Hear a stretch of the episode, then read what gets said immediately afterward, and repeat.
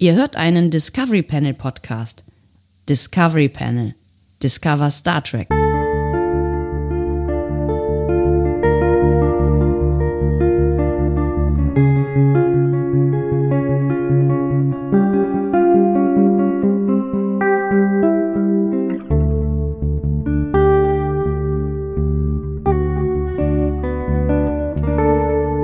Herzlich willkommen. Wir öffnen das Discovery Panel passend zu einer unserer Lieblingsfolgen. Sie heißt Bride of Chaotica oder Chaotikas Braut.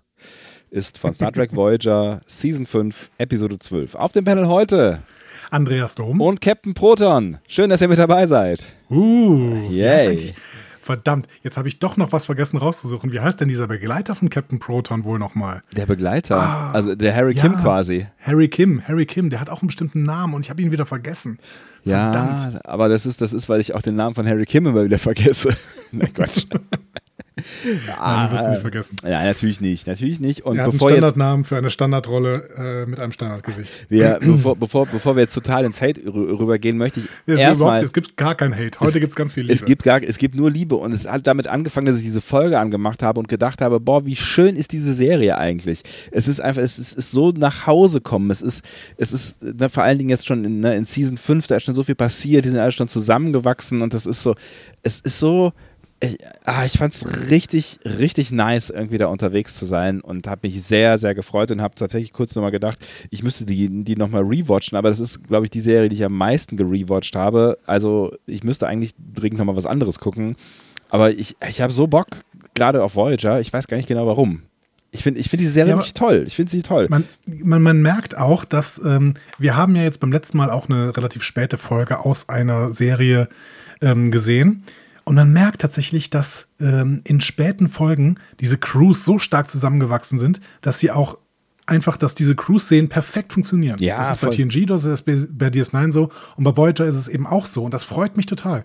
Wir sollten eigentlich nur noch späte Folgen ähm, besprechen. Das, das Problem ist, dass wir uns eigentlich den neuen Serien vor allen Dingen verschrieben haben und die haben halt noch keine späten Folgen. Aber wenn die erstmal späte Folgen haben, Dann, die gefallen uns ja jetzt schon dann. teilweise ganz gut. Ja. Und wenn die späte Folgen haben, dann ist es der Oberhammer. Dann, dann also dann, ne? Also also Schwärmen, dann, sag ich ja. mal. Nein, es, ja, es ist, es ist tatsächlich so, dass ähm, das auf mehreren Ebenen, glaube ich, ähm, echt dann besser funktioniert, weil natürlich dann auch sich die Schauspieler in ihren Rollen viel besser gefunden haben und dann genau wissen, was sie tun. Ne? Also nach, nach fünf Staffeln oder nach vier Staffeln Voyager ähm, weiß auch Harry Kim, wer er ist. Exakt. Und ich finde die Figur Ähm, echt nicht schlecht. Also, äh, also die, ich, ja, die entwickelt sich halt so semi weiter, aber ich finde ich find Harry Kim nicht unsympathisch. Also ich finde ich find echt, dass da, da gibt es schlimmere Figuren in anderen Serien oder auch in anderen Star Ja, auch in dieser. Serie, ne? Also wir haben immer noch den, den komischen Indianer. Ähm, Ja, das ist ja- das ist ja dein persönliches, äh, heißt Harry. Kim übrigens. Buster Kincaid. Tatsächlich. Captain Proton und Buster Kincaid. Das hat der liebe Peter uns nochmal geschrieben. Das ist gut. In den Chat. Ähm, und vielen Dank für diese Recherche. Ähm, wir wollen ja nicht mehr googeln, das heißt, wir verlassen uns jetzt immer auf die Schattenredaktion. Genau, wir sind, wir sind, das interessiert euch nicht, die ihr den Podcast ähm, als Podcast hört, wir sind gerade live und deswegen werden wir vielleicht ab und zu nochmal auf diese Schattenredaktion verweisen, die, wenn ihr irgendwann auch mal einen Live-Podcast hören wollen würdet, ähm, auf Telegram zu finden ist. Weitere Instruktionen gäbe es dann auf discoverypanel.de. Das ist jetzt für diese Folge dann für euch zu spät, aber es wird weitere Live-Folgen geben. So viel sei äh, mal in die hohle Hand versprochen. Und diese kleine Telegram-Community ist tatsächlich auch gewachsen. Es sind jetzt äh, knapp 125, würde ich jetzt tippen. Ich sehe gerade die äh, Zahl nicht. 125 äh, Menschen in dieser Telegram-Gruppe, die sich doch ähm, köstlich, köstlich würde ich sagen, um mal jemanden aus der Gruppe zu zitieren, ähm, ständig über Nerdkram unterhalten äh, und während unserer Folgen meist auch über anderen Nerdkram, als wir in der Folge besprechen. Aber das ist ja kein Problem, denn den Podcast gibt es ja nachher als Podcast. So, und ähm, sie emanzipieren sich auch immer mehr von uns. Äh, wenn ich mir das Logo anschaue, dann ähm, glaube ich, Hat mit uns eigentlich nicht genau, mehr so richtig ist, viel ist zu tun. die, ist, sind, sind die Tage gezählt, wo diese Gruppe noch Discovery Panel heißt. Aber es war schön mit So euch. Es war schön mit euch. Genau, es, bis dahin, bis dahin war es schön auf Ja, jeden Fall. auf jeden Fall. Bride of Chaotica.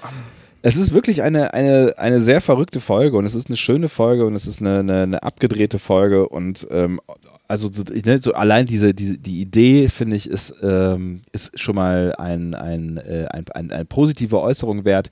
Ob das dann im Endeffekt alles funktioniert. Ich meine, ne, wir suchen ja Lieblingsfolgen auch so ein Stück weit danach aus, dass sie uns gefallen. Das heißt, vielleicht wird es nicht ganz überraschend sein, dass wir ähm, dass wir die Folge vielleicht am Ende auch ganz wohlwollend bewertet haben. Oh, aber ähm, vielleicht gibt es ja doch so ein paar Stellen, wo wir dann möglicherweise drüber sprechen werden, die dann vielleicht am Ende nicht so ganz gelungen sind, obwohl die Idee eine gute war. Und ich finde, die Idee ist wirklich eine schöne. Vielleicht sagen wir noch gerade, wie wir unbedingt auf, äh, un, unbedingt auf diese Folge gekommen sind. Unge, unbedingt. Da bin ich, ich gespannt, weil, Wort gesucht. weil, weil die, die, die Besprechung dieser Folge, die lief ungefähr so: Okay, du suchst eine Serie aus, sagte Anni zu mir, ich suche eine Folge aus. Ja, genau. Und dann hast du dir Voyager gewünscht, das habe ich schon erwartet. Und dann hatte ich zwei Möglichkeiten, äh, Episoden zu wählen. Und über beide Episoden haben wir in letzter Zeit viel gesprochen. Die eine war äh, Barge of Dead, also die Barge der Toten. Ja. Das wäre die eine Möglichkeit gewesen. Belana auf die werden wir heute auch noch mal ganz äh, kurz, genau, ins, in, in Jenseits. Einem, genau, in einem Nebensatz werden wir heute auch noch mal kurz darüber sprechen, glaube ich. Und äh, die andere war eben Bride of Chaotica. Und ich habe gedacht, Bride of Chaotica ist jetzt genau das Richtige. Das ist Eskapismus pur. Aber es hat auch noch ein paar andere Ebenen, über die wir vielleicht später auch noch sprechen werden. Ich freue mich total darauf. Ja, ja, es ist vor allen Dingen Eskapismus im Eskapismus. Ne? Also es ist ja, es geht, es geht ja um die Freizeitgestaltung äh, von Menschen, die unsere Freizeitgestaltung sind. Das ist irgendwie eigentlich ganz geil. Ne? Tatsächlich, ja. genau.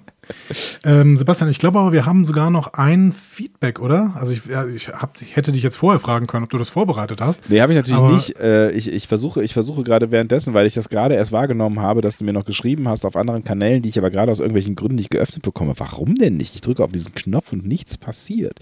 Ähm, du kannst, du kannst äh, währenddessen noch Trivia aus deinem Leben erzählen. Vielleicht kriegst du dann auf anderem Wege noch hin.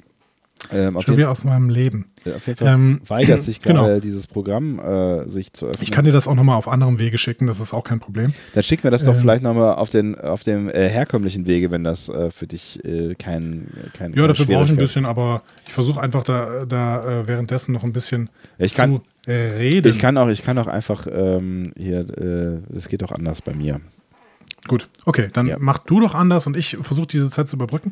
Ich habe tatsächlich ähm, angefangen, The Marvelous Miss Maisel zu gucken. Ah, tatsächlich. Also du, du, in der ersten Staffel. Du bist, du bist, ja? du bist so angefixt, dass, äh, dass du jetzt. Ja, gut, du hast es ja gesagt. Du hast gesagt und ich glaube dir ja auch, wenn du sagst, dass du mal reingucken mhm. äh, möchtest. Wie viel hast du denn gesehen? Ähm, ich habe, ja, ich habe so ein bisschen einen Fehler gemacht. Also ich habe die erste Staffel angefangen. Ja. Und ähm, dann war aber irgendwie auf einem anderen Gerät ähm, Netflix noch so eingestellt, dass ich quasi an dieser Folge mit, äh, die wir für den Cast geguckt haben, hing. Ah. Und dementsprechend habe ich von der ersten Staffel irgendwann mal voll in die zweite geswitcht. Und jetzt habe ich irgendwie das Gefühl, dass ich das dazwischen nicht mehr so richtig brauche, weil ich schon kapiere, wie es dahin gekommen ist. Ja, Deswegen aber gucke ich jetzt egal. einfach in der zweiten Staffel weiter. Ah ich, ah, ich weiß nicht so genau. Ich glaube tatsächlich, dass, ähm, dass das schon eine ganz gute Idee wäre, da noch so ein bisschen weiterzumachen. Aber es, es macht mir auf jeden Fall sehr viel Spaß. Ähm, ich habe teilweise das Gefühl, die Comedy, die Miss, Mrs. Maisel da so auf die Bühne bringt, ist nicht zeitgemäß zu der Zeit, die sie eigentlich darstellen möchten. Ähm, das, das, das, ist aber kein Problem. Das ist ganz interessant, ja, das ist ganz interessant.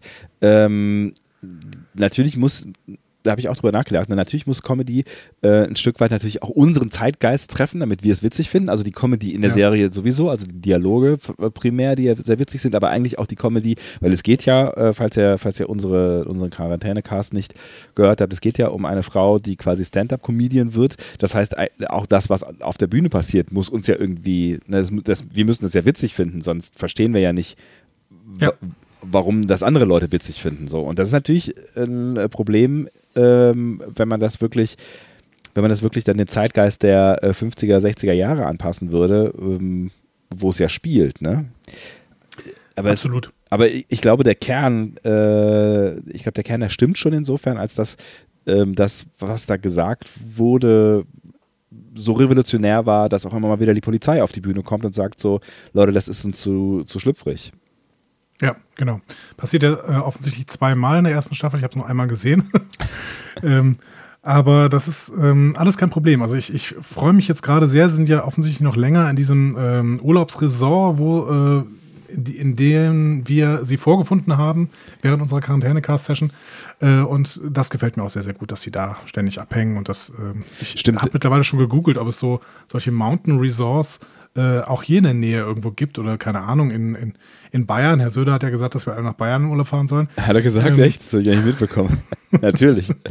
Natürlich hat Natürlich er. Ähm, Genau, also ich hätte schon Lust, auch in so ein Urlaubsresort mal zu fahren, einfach. Obwohl eigentlich finde ich Urlaubsresorts scheiße, aber irgendwie, irgendwie in dieser, in dieser äh, Szenerie gefällt es mir dann doch ganz gut. Aber ich weiß nicht, ob sowas wirklich noch gibt, weil das ist ja wirklich, das ist ja wirklich ähm, ja, so, so ein Klischee-Urlaub aus der Vergangenheit. Ne? Es ist so, ich musste sofort irgendwie an Dirty Dancing, ich glaube, ich habe das auch in der, in der, in der, in der im Quarantäne-Cast gesagt, ich muss so irgendwie sofort an Dirty Dancing denken und ähm, so dieses, diese, diese ja, produzierte Heiterkeit irgendwie, ne? So mit Charade und, und, und äh, ja. äh, weiß ich nicht, Programm und äh, komischen Spielchen und so, ne? Und das ist ja. Aber natürlich sehr amerikanisch tatsächlich, ne? Voll. Also sehr amerikanisch Upper Class. Deswegen, also Deutsche, da ist es ja in dieser Zeit eher so, wir fahren alle mit Sack und Pack nach Spanien und nach Italien vor allen Dingen, ne? ja. Italienurlaube. Ähm, und da müsste man sich dann in irgendein so Hotel in Italien einmieten und das ist dann irgendwie weniger die Vorstellung von meinem, ähm, von meinem Urlaub als tatsächlich dieses Upper Class amerikanische. Aber das ist irgendwie alles, alles nicht so ganz das. Also ich bin ja dann doch eher Individualmensch äh, und äh, möchte irgendwie mit meinem Bulli in die Wälder fahren und äh, campieren. Genau. Ja, kann ich auch gut verstehen und da bin ich auch eigentlich eher äh, bei dir, ehrlich gesagt. Aber ich finde ich find die, diese, diese Idee, und wir haben ja damals, deswegen habe ich die Folge ja auch ein Stück weit, da haben wir ja gar nicht mehr so, so super viel drüber geredet in der, äh, in der letzten Folge. Ich habe die Folge auch ein Stück weit ausgewählt, weil es mich so ein bisschen an unsere gemeinsamen ähm, Urlaube damals äh, erinnert hat, weil wir ja so ein Stück weit ähm, auch äh, Programmurlaub gestaltet haben. Irgendwie. Halt für eine andere Zielgruppe. Ja. Ne? Ja. Also wir, wir, genau. haben, wir haben ja Ferienfreizeiten gemeinsam für äh, junge Menschen äh, gemacht und ähm, das war. Das, müssen wir, das werden wir dann irgendwann nochmal machen. Ähm, wenn deine Brut so alt ist, dass sie da auch mitfahren könnte. Stimmt, das wäre ganz geil. Ja, ja, ich weiß noch nicht genau, äh, wie, ob ich, also ich war, ich war, glaube ich, immer so unter der Riege der äh, recht äh, entspannten Betreuer und wusste ja auch, wie ich war, so mit 14, 15, 16 und ähm, ja, ne, wusste auch, welche Dinge da man spannend findet und man da gerne machen möchte und so, ne? Und ähm, naja, mal gucken, wie entspannt ich dann bin. Mit deinen eigenen ja, das ist so die Frage. Aber es ist eine Frage, die stelle ich mir dann in 15 Jahren oder so. Genau, genau. Ja. So, so, haben wir jetzt genug Zeit vertrödelt, damit wir endlich zu Star Trek kommen können, beziehungsweise du noch äh, auf unsere Hörer ein, HörerInnen-Einsendungen eingehen könntest. Das kann ich. Es ist äh, eine, eine Datei, die du mir geschickt hast, richtig? Eigentlich waren es zwei. Es waren zwei, ernsthaft. Also ich habe eine Datei, äh, die du heute geschickt hast. War da noch eine andere? Ja, ich habe heute auch zwei geschickt. gestern. Da steht gestern eine. Ja. Und gestern eine. Ja.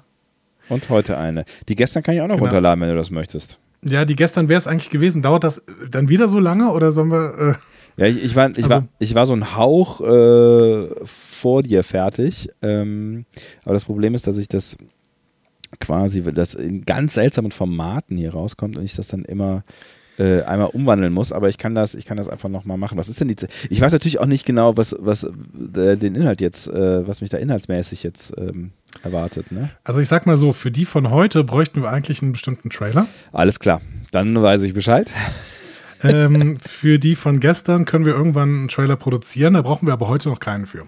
So. Und ähm, interessant. Kann ja. in der Zeit, in der Zeit, in der du vielleicht die von gestern noch ähm, noch mal rekreierst, kann ich noch ein bisschen über Star Trek reden. Ich bin tatsächlich wieder so ein bisschen auch im Star Trek Hype. Ne? Du bist im Star ähm, Trek hab, Hype. Ja, ja. Ich habe ich hab diese Woche tatsächlich, ähm, also das muss ich jetzt sagen, relativ viel gearbeitet. Ja. Das war ein bisschen eklig tatsächlich. Ähm, aber dann habe ich abends quasi vor dem Einschlafen. Ich bin oft dann irgendwie um 9 Uhr schlafen gegangen, weil ich bis 8 Uhr gearbeitet habe und dann äh, ähm, am nächsten Morgen halt wieder relativ früh auffangen, aufstehen musste. Ähm, und dann habe ich vor dem Einschlafen noch eine einzige Folge geguckt. Und es war dann tatsächlich meistens eine DS9-Folge. Weil ich einfach gedacht habe, oh, jetzt DS9, da, da, da kommst du jetzt runter, da fühlst du dich dann sofort, Thema Eskapismus wieder, ja. fühlst dich sofort wieder in eine andere Welt versetzt. Und das hilf, hilft dir mit diesen Darstellern. Und es war tatsächlich, es waren tatsächlich auch Folgen aus der ersten und zweiten Staffel DS9. Ich hätte, also ich habe, wie hast du die ausgewählt? Ich habe mir nochmal Do It zum Beispiel angeguckt. Nö, ich bin einfach in die erste Staffel DS9 gegangen und habe dann mal so ein bisschen rumgeklickt und dann habe ich gedacht, okay, Malibox äh, Mond muss ich mir jetzt nicht nochmal angucken. Die haben wir ja letztens erst besprochen quasi. Also genau. Letztens erst, auch schon ein Jahr her oder so. Aber ähm, und dann habe ich tatsächlich, ähm, bin ich bei Do It hängen geblieben. Mhm. Ähm, ich bin übrigens so weit, also du, wann immer du aufhören möchtest zu reden. Ähm. Und ich möchte wirklich demnächst nochmal, also wir haben ja jetzt noch einen Auftrag, ne? wir haben noch einen Auftrag, ähm, als Lieblingsfolge tatsächlich einen Film zu besprechen. Mehr wird noch nicht verraten. Mehr wird noch nicht verraten, genau. Mhm.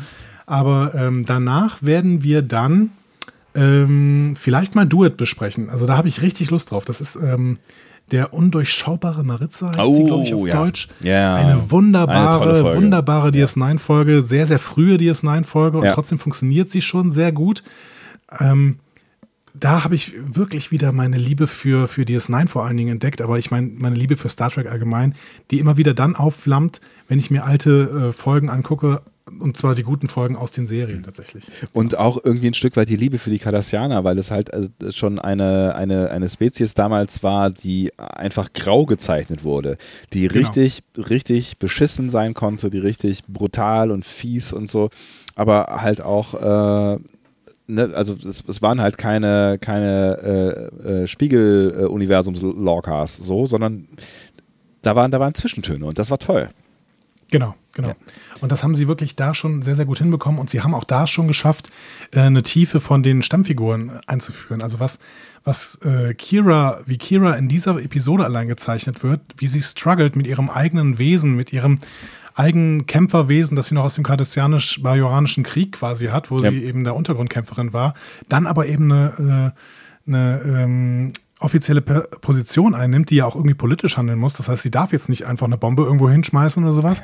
Das ist, ähm, das ist total toll. Und das in der ersten Staffel. Also ja. wirklich, ich freue mich jetzt schon, wenn wir diese Folge nochmal besprechen, weil sie richtig, richtig gut ist. Und auch dieser, dieser Nebendarsteller, ich weiß gar nicht, wie der heißt, ähm, das muss ich mal kurz, das muss ich mal kurz ergoogeln. Ähm, ähm, der Darsteller von Maritza. Weiß ich, habe keine Ahnung. Das war ähm, Harris Yulin. Ähm, genau. Ähm, der auch Guldarell in dieser selben Episode gespielt hat. Klar, genau. Äh, ganz, ganz, ganz, ganz toller Schauspieler auch. Ja. Ja, da habe ich auch auf jeden Fall Bock drauf. Die äh, können wir gerne. Der lebt auch noch, der ist 82. Krass. Harris, Harris Yulin. Genau. Ja, die können wir irgendwann mal auf den Schirm halten und äh, tatsächlich, jetzt habe ich, glaube ich, so viel gesprochen, dass du äh, jetzt in der Lage bist, äh, abzufeuern, oder?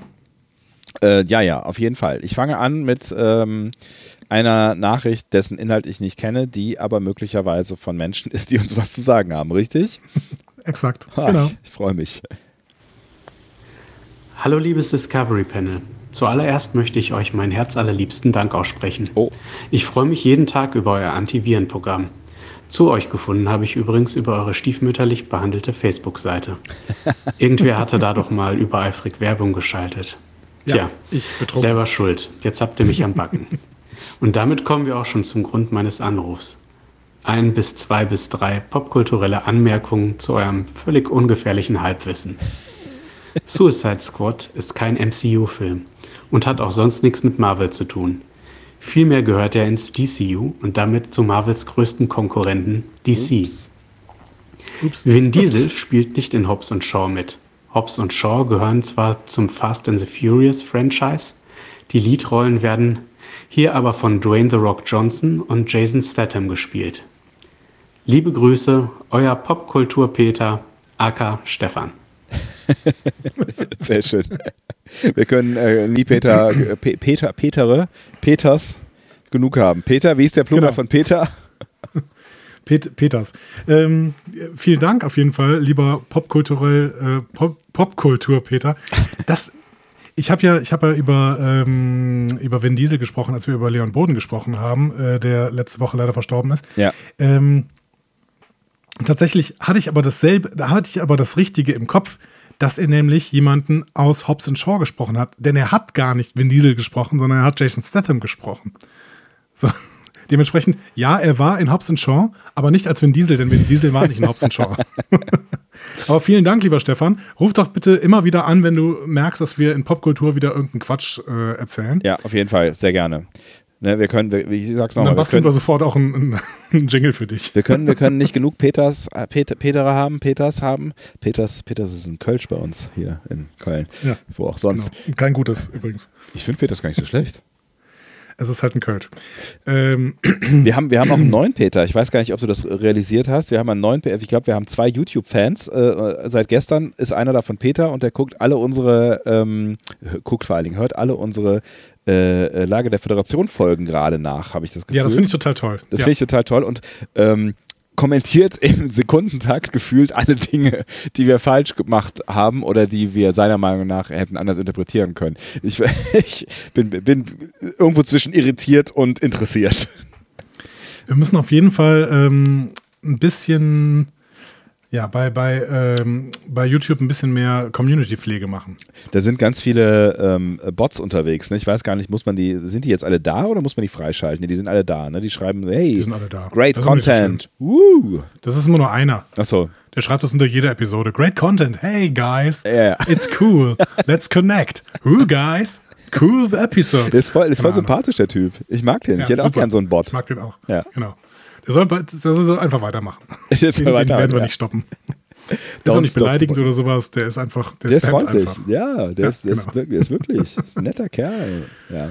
So, Sebastian, ich weiß jetzt nicht, was wir mit der aktuellsten ähm, Einsendung tun. Wir, ich, äh, eigentlich müssten wir jetzt sowas sagen wie: Lass uns doch jetzt endlich anfangen äh, mit dem äh, Podcast. Lass uns doch endlich mal über diese Folge sprechen. Right of Chaotica. Endlich Chaoticas können wir, Endlich können wir nämlich zu Inhalt kommen äh, und endlich mal substanziell irgendwas äh, erzählen. Andi, tatsächlich. Jetzt kommen deine, deine Parts. Ich kann dir so ne? viel über diese Folge erzählen, bevor die Folge überhaupt angefangen hat. Ja, ich dann äh, noch ganz, ganz viel über die Crew hinter der Folge. Und äh, ja, das ist, äh, ich werde heute so viel auspacken. Das, das hat Picard äh, Ausmaße. Wir müssen alle ins Bett irgendwann, das weißt du, ne? Morgen Nein. ist nämlich ähm, Samstag. Morgen ist der 2. Mai, da muss niemand äh, raus. Ja, da muss niemand raus, genau. Also, wo fangen wir an? Moment, soll ich jetzt wirklich über die Episode erzählen? Ja, du musst jetzt anfangen, damit die Illusion äh, perfekt ist. Ja, aber das, aber hast du das schon geschnitten? Bist du so gut? Ich hab's nicht geschnitten. Warum? Was muss ich denn schneiden? Ich feuer das jetzt einfach ab, Alter. Okay, cool. Also, ähm, genau, ich kann dir noch ein bisschen was über die äh, Geschichte hinter dieser Episode äh, erzählen. Diese ich Geschichte mich drauf. wurde nämlich so konzipiert, um. Hallo? Ich verstehe es nicht.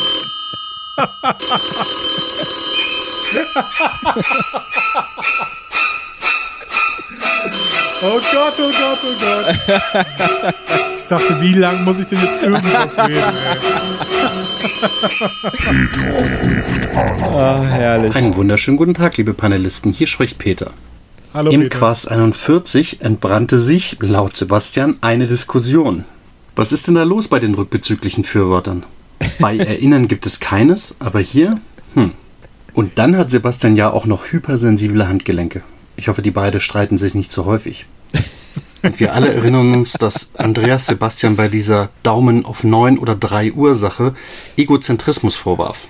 Und dann ging Andreas ganz weltoffen und anthropozentristisch ausschließlich von Rechtshändern aus. Aber ich finde es echt bemerkenswert, dass Andreas seinen absolut falschen Standpunkt so vehement vertritt. Respekt. Und wenn dies hier kein Anruf wäre, würde ich an Sebastian einen Zwinkersmiley einfügen. Danke. Aber dann hatte Sebastian in Quast 43 gesagt, ihr flechtet Freundschaft in homöopathischen Dosen ein. Bedeutet das jetzt, dass ihr bald Diabetes von kleinen Zuckerkügelchen bekommt? Oder eher, dass eure Freundschaft einfach wissenschaftlich nicht nachweisbar ist? Na egal, so wenigstens nämlich. weiß ich, dass ihr mir heute wieder ein paar Vorlagen für den nächsten Anruf bietet. Ich freue mich schon auf eure neueste Sendung. Lebt lang und sprachoptimiert. ah, schön, schön, dass wir das noch hinbekommen haben. das ist unglaublich. Das ist unglaublich. Ich finde es auch toll, dass du immer mehr die Vorbereitung auf den Cast im Cast machst. Entschuldige, du, ein, ein kurzer Hinweis, du, ich habe dir was in diesem anderen großen Facebook-eigenen Netzwerk geschrieben, dann Ja. hätte hätt ich, hätt ich auch vorbereitet, aber ich habe es nicht mitbekommen. I'm sorry. Ach so. Ja, okay. Vielleicht äh, muss ich das demnächst mal tun. Ähm, lieber Peter, vielen Dank. Vielen Dank. Unsere, unsere Freundschaft ist nicht wissenschaftlich nachweisbar, das kann man äh, festhalten. Und ähm, wenn du was über homöopathische Dosen und äh, Zuckerproblematiken äh, mitbekommen möchtest, dann äh, empfehle ich dir eine Folge eines anderen Podcasts, in dem ich auch beteiligt bin, nämlich Netzbasteln. Und da gibt es eine Ausgabe, da haben wir über Globuli gesprochen und haben mit Globuli gebacken. Statt Zucker einfach, ja? Ja, genau. Ja, finde ich Ähm, gut. äh, Globally Upcycling heißt, äh, heißt die Folge. Und Ja, ich äh, finde das gut, dass man Globally auch für was, was nutzen kann. Äh, also, was über den Placebo-Effekt hinausgeht. so, siehst du? Oder habt ihr, die, habt ihr diese ähm, äh, Kekse dann auch sehr teuer auf Ebay verkauft? Ähm, nee.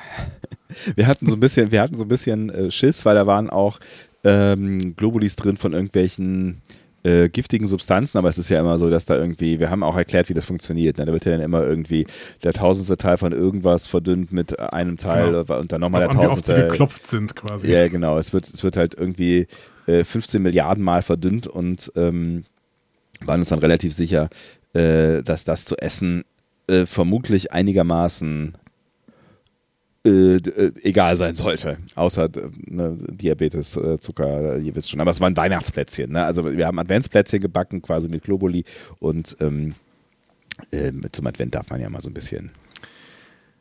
Wunderbar. essen, ne? diese, diese Folge ähm, verlinken wir mal. Das muss ich mir aufschreiben. Okay, verlinken Deutschlandfunk Nova. Ich habe den Link gerade mal in die, äh, in die, in die Schattenredaktion Ah, danke. gepostet. Sehr schön. Äh, das verlinken wir unter dieser Folge. Und ähm, Sebastian, Bride of Chaotica.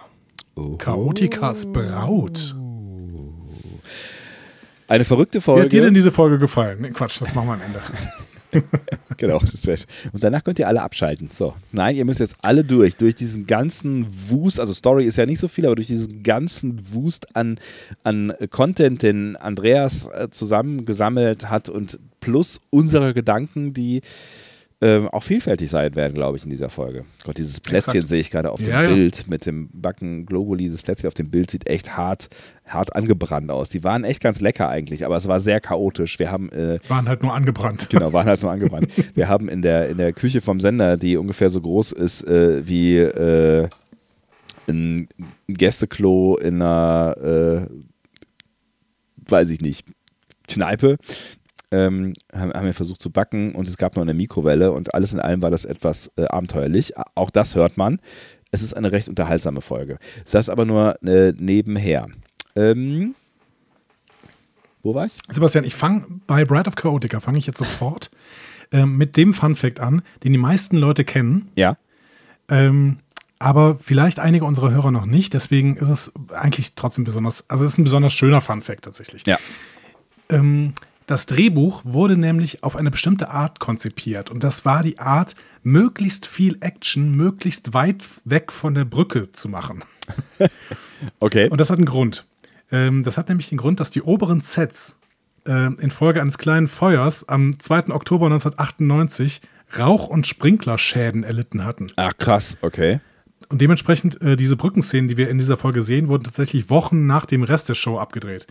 Ähm, Robert Duncan McNeil hat das mal, hat mal drüber gesprochen. Äh, der hat allgemein ein sehr, sehr, sehr, sehr langes Interview gegeben mit einer Seite, die sich eigentlich mit dem alten Hollywood beschäftigt. Und ich glaube, deswegen hat die auch ein Feature darüber gemacht. Aber Jetzt habe ich Ah. wieder den Namen der Seite vergessen. Ähm, fällt mir vielleicht später nochmal ein. Äh, der hat auf jeden Fall, ich habe da Zitate rausgeschrieben. Er sagte so, ja, wir waren seit fünf Jahren da und es hatte sich Staub auf diesen Sets an den Decken angesammelt. Hm? Klar, fünf Jahre lang spielen die in diesem Set. ne? Klar. Äh, Und da gab es dann auch Lichter, die halt hoch hingen. Ne? Und eine dieser Glühbirnen ist explodiert. Der Funke hat dann im Staub geschwelt und ähm, an die Decke der Brücke hat Feuer gefangen. Ach krass. Und zwar war das genau während eines Fotoshootings mit Rick Berman auf der Brücke. ja. Und Robert Dank mit mir sagt dazu, ich weiß nicht, was die Verbindung ist, aber ich bin mir sicher, dass dahinter eine Bedeutung steckt. genau. Aber er kann darüber nachher auch Scherze machen, denn da wurde niemand äh, verletzt. Ähm, aber sie hat eine sehr hungrige Crew, denn das ganze Mittagessen hat, war wohl auf der Bühne, äh, also ah. direkt auf der Brücke. Ach, scheiße. Okay. Genau. Äh, das ist ein bisschen doof gelaufen. Aber deswegen mussten sie ähm, vorübergehend, und zwar genau für diese Episode, ähm, auf Drehs äh, auf diesen Brücken, ähm, ja, auf den Brückenbereich quasi verzichten. Ja, genau. verstanden. Wir können nachher noch mal ein bisschen drüber sprechen. Ich habe das Gefühl, dass sie dunkler aussieht als sonst. Die, die ist Brücke. dunkel, ja, ja, die ist dunkel, finde ich auch. Also die ist, das ist so ein, so, also ich hätte jetzt gesagt, das ist so die, die, der Nightshift-Modus oder so. Also ja. ne, man sieht ja auch nicht viel, es ist gefühlt auch irgendwie immer die gleiche Einstellung um, und es ist sehr dunkel, ja, finde ich auch. Ja. Na gut. Ähm, schön ist auch äh, ein, ein Film namens Die Braut von Chaotica äh, gucken Star Trek Enterprise Charaktere in der Enterprise-Episode Cogenitor. Cogenitor. So. Okay. Erste Staffel, erste Staffel Enterprise. Redcon. Genau. ähm, und natürlich, lieber Sebastian, es ist eine Lieblingsfolge. Das heißt, ich muss noch mal einen alten Satz auspacken, den wir früher immer zu den Lieblingsfolgen gesagt haben. Ach. Weißt du schon, was ich, was ich meine? Äh, nee, überhaupt gar Also null. The Bride of Chaotica, beziehungsweise Bride of Chaotica ohne The, ist eine der 10 Essential Episodes. Ach so, natürlich, natürlich. Von Voyager. Ernsthaft? Im Nachschlagewerk Star Trek 101 ähm, habe ich mir mittlerweile gekauft. Ich habe nochmal nachgelesen. Sehr, sehr schöner Artikel über diese Episode. Könnt ihr euch mal ähm, anschauen, wenn ihr vielleicht dieses Buch euch bestellt. Das ist überall noch antiquarisch für ein paar Euro zu bekommen. Star Trek 101 von Paula Block und Terry Erdmann aus dem Jahr 2008. Das ist ja witzig, okay. Das hätte ich, hätte ich ehrlich gesagt nicht gedacht, aber ähm, finde ich gut. Noch eine Episode, äh, noch eine Besonderheit für diese Episode, die dir eigentlich hätte sofort ins Auge springen müssen. Äh, ja? Ich weiß jetzt nicht genau, worauf du hinaus willst. Das ist ein bisschen schwierig, wenn ich so völlig offen frage. Ja, ja, ja. Es ist eine von nur zwei Star Trek-Episoden. Ja. Na? In der Wer ist denn, der, wer ist denn nicht mit dabei? Deren Titel eins ja. zu eins vom Deutschen ins Englische übersetzt wurde. Nein, das ist doch falsch. Das sind ganz, ganz viele Episoden und außerdem. ja. Nein, deren Titel ein Ausrufezeichen enthält. Ah, okay. Bride of Chaotica, Ausrufezeichen. Ja, hätte mir natürlich sofort auffallen müssen, natürlich. Das, also bei der Frage hätte ich natürlich sofort darauf antworten müssen. Klar. Ähm, Freak. Die Frage ist, kennst du die andere? Wenn wir drüber nachdenken. Das ist auch, ist wahrscheinlich ja. ja nicht Voyager, ne? Nee, ist nicht Voyager. Es ist eine TNG-Folge und vielleicht eine Q-Folge. Nee. Das ist eine TOS-Folge. Ach, okay. Ne, dann weiß ich nicht. Dann, dann ist sicher, dass ich nicht weiß. Operation Annihilate. Ausrufezeichen. Welche, welche Staffel? Ähm, erste, glaube ich, auch, ne? Hm. Ähm, muss ich kurz raus. Aber nicht so schlecht, da, da ähm, äh, keine Ahnung. Spock außer Kontrolle heißt sie auf Deutsch. Ähm, ja, die letzte Episode der ersten Staffel TOS. Also die 29. Episode überhaupt. Okay. Die erste Staffel hat ja 29 Episoden, genau. Ja. So, und ähm, wer hat die Story geschrieben? Das war unser guter alter Freund Brian Fuller. Ach. Ja, da ist er wieder. Da ist er wieder. Und ich habe das Gefühl, wir haben uns noch nie so richtig mit Brian Fuller beschäftigt. Dabei ist er eigentlich für dieses neue Star Trek-Zeitalter, äh, das wir häufig zum Thema machen, noch elementarer als für das alte, tatsächlich. Dann erzähl doch mal. Ja, also Fuller ist seit jeher absoluter Trekkie, sagt er auch immer, er ist quasi mit, mit TOS groß geworden, hat TOS geliebt und immer wieder geguckt und äh, ist dann bei DS9 auch in die Arbeit an Star Trek eingestiegen, hat zwei Episoden der fünften Staffel gemacht und bei Voyager insgesamt war er an 20 Episoden beteiligt, darunter Perlen wie Living Witness, haben wir ja schon besprochen. Ja.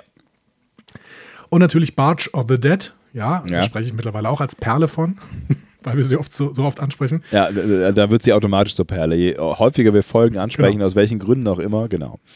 Exakt. Äh, ja, und eben diese Episode hier. Ne? Für New Track war aber wirklich noch maßgeblicher, kann man sagen. Ne? Der hat 2009 zum Erscheinen des ersten JJ-Track-Films schon gesagt, dass er gerne eine neue Serie machen würde. Und es gibt so ein paar interessante Aussagen von ihm. Also erstens hat er 2009 schon gesagt, er wollte gerne den 60er-Fun zurückbringen und ähm, hat deswegen auch die JJ-Track-Filme geliebt. Aha, okay. Kann man jetzt von halten, was man will. 2013 hat er dann gesagt, er fände es interessant, wie die JJ-Track Next Generation aussehen würde, also im Kelvin-Universum. Hm. Ist Auch auf jeden Fall ein interessanter Gedanke, ne? Also, Ja. ja ich sage ich jetzt mal ganz offen. Genau.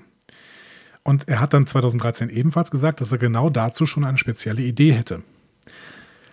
Jetzt wissen wir, ähm, dass er Discovery irgendwann mal als Anthologieserie geplant hatte. Das heißt, äh, eine Serie, die vielleicht in der Zeit spielt, äh, in der sie jetzt gespielt hat. Ja. Aber ähm, in der die Discovery dann durch die Zeit reist und immer, beziehungsweise es immer mal wieder äh, Geschichten aus Star Trek gibt, die in verschiedenen Zeiten spielen. Ob das jetzt die Discovery gewesen wäre, wissen wir halt nicht. Ja, ne? ja, ja. Kann ja auch sein, dass es immer ein anderes Schiff gewesen wäre. Vielleicht die Enterprise Ähm, D Möglich, im Kelvin-Universum. Ja.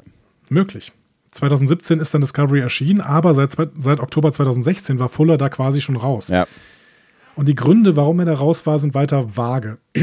Manche sagen, er war zu exzentrisch. ja das ist ja das, worauf du äh, immer hinweist an dieser Stelle. Ja, ne? Genau. Andere sagen, dass CBS nicht glücklich damit war, dass er gleichzeitig mit dem Sender Stars an der Neil Gaiman-Serie American Gods gearbeitet hat. Mhm. Äh, die läuft, glaube ich, noch immer. Ich glaube, ich müsste jetzt eine dritte Staffel anlaufen. Amazon Prime, glaube ich, Ähm, ne? Ähm, ja, Weiß Stars halt. Ne? Stars ähm, und Stars hat bei Prime einen Channel, glaube ich. Ah, okay, okay. Und zuletzt gab es dann das Gerücht, dass Fuller nicht mit dem Autorenstab zufrieden war. Also, wir wissen nicht genau, war er zu exzentrisch, war CBS ähm, mit ihm nicht ganz zufrieden oder war er mit dem Autorenstab nicht zufrieden. Wie auch immer, seitdem findet Fuller irgendwie sein Glück nicht mehr. Äh, American Gods hat einen guten Start hingelegt, wurde aber nach der ersten Staffel dann eben geschasst und die zweite Staffel war gerüchteweise auch schlecht. Ich habe sie nicht gesehen, ich habe die erste gesehen und fand es schon doof. Nichts davon gesehen. auch ja. Nee, ich bin auch kein ganz großer Neil Gaiman-Fan, muss ich sagen. Also da sind andere Leute wirklich größere Neil Gaiman-Fans. Ich finde auch, dass er ein paar gute Bücher geschrieben hat, die ich auch gelesen habe. Ähm, aber American Gods hat mir echt nicht so gefallen. Und seitdem, seitdem Brian Fuller bei American Gods raus ist, ist es sehr, sehr ruhig um ihn geworden. Bis letzte Woche. Aha. Dann ist er nämlich in einem Videopodcast aufgetreten von Robert Meyer Burnett. Und da muss ich auch mal kurz wieder einen Ausflug machen. Robert Meyer Burnett ist ein Regisseur, der hat einen Podcast, ähm, nennt sich, wie heißt er denn nochmal? Rob, Rob's Point of View? Nee, irgendwie so. Ähm, Auf jeden Fall ist es ein Regisseur, der auch schon für Star Trek aktiv war. Der hat nämlich die Special Features für die TNG Blu-Rays und für die Enterprise Blu-Rays gemacht. Und war außerdem Regisseur für das Fahrgeschäft Star Trek The Experience im Hilton in Las Vegas. ist ja geil. Ja, das Okay. war so ein, war so ein 4D-Kino. Ja. Ja, das klingt ganz geil. Später wurde das dann mit der TNG-Crew geupdatet und dann nochmal mit der Voyager-Crew. Und irgendwie 2006, glaube ich, haben sie die Lizenz verloren und seitdem ist es nicht mehr Star Trek. Ähm, und er hat noch eine Direct-to-DVD-Verfilmung gemacht namens Free Enterprise Live Long and Party. Oh Gott. Und in diesem Film spielt sogar William Shatner eine Rolle. Ach, krass. Ja, Shatner ja, spielt da eine Karikatur von sich selbst. Ähm, also er selbst nimmt an einem, also der arbeitet an einem Ein-Mann-Musical zu Julius Caesar, weil er sagt, er möchte endlich als Schauspieler und Musiker ernst genommen werden. okay. Ähm, und der Film soll übrigens gar nicht so schlecht sein. Ich habe ihn nicht gesehen. Free Enterprise, Live Long and Party. Also der, der hat wirklich, der hat auch extrem gute ähm, Kritikerwertungen. Also irgendwie Rotten Tomatoes auf 84 Prozent oder sowas. Das ist echt nicht schlecht. Ähm, ist aber halt, der, der, also er war, glaube ich, war, glaube ich, tatsächlich nicht direct to DVD, aber es hat irgendwie in zwei Wochen im Kino gelaufen, so gefloppt, dass er dann halt auf DVD relativ schnell rausgekommen Okay, ist. Keine verstehe. Ahnung. Wie auch immer, das war Robert äh, Meyer Burnett. Ja. Und ähm, Brian Fuller war in Burnetts 100. Podcast zu Gast Mhm, immerhin. und hat ein wenig über sein Werk und auch Discovery gesprochen. Und es ist schräg. Okay, ich bin gespannt. Also hat er, hat er, hat er, gibt es Anhaltspunkte, warum er, äh, warum er raus war, ist? Also man kann jetzt oberflächlich sein und Fuller allein schon wegen seines Aussehens eine Midlife-Crisis unterstellen. Der sieht nämlich aus wie Bono da drin. Der hat irgendwie so eine, so eine? Sonnenbrille. Der sitzt da, ah, das ist so fürchterlich.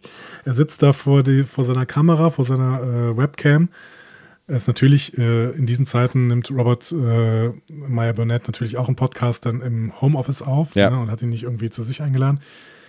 Also Fuller sitzt da in, in einem äh, Adidas-Trainingsanzug, einem roten Adidas-Trainingsanzug, ähm, vor seiner Webcam mit einer, ähm, mit so einer Bono-Brille halt, also einer Sonnenbrille, äh, die so ein bisschen gelb ist, Ja. ne, aber halt nicht richtig, ver, nicht richtig verdunkelt, sondern halt gelb. Und der hat, keine Ahnung, der hat sich einen Undercut oder sowas gemacht. Wie nennt man das denn? Also der hat auf jeden Fall die, Die Seiten die wegrasiert. Seiten komplett wegrasiert und äh, oben alles nach hinten gegelt.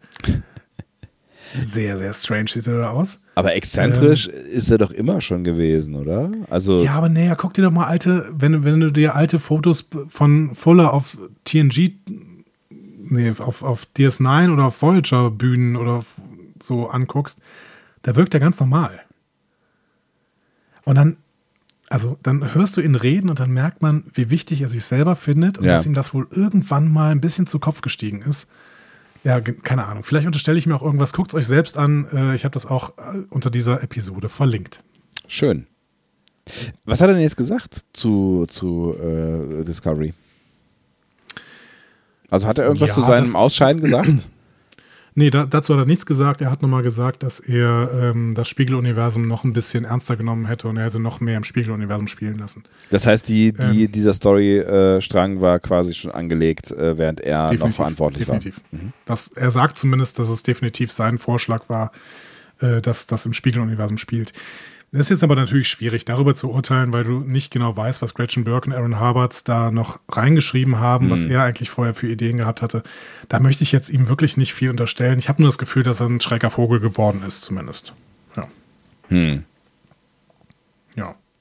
Wie gesagt, guckt euch mal dieses Ding an, macht euch selber ein Ur äh, schafft euch selber ein Urteil. Er wirkt für mich ein bisschen abgehoben. Ja, ich meine, wenn er, wenn er, wenn er, ne, ich finde, er wirkt so ein bisschen. glaub, Robservation heißt der, der Podcast, Entschuldigung. Geil. Ich finde, er wirkt so ein bisschen äh, irgendwie wie so ein, so ein, ähm, ja, so ein Künstlertyp irgendwie, so wie man sich so klischeemäßig so ein Künstlertyp äh, vorstellt.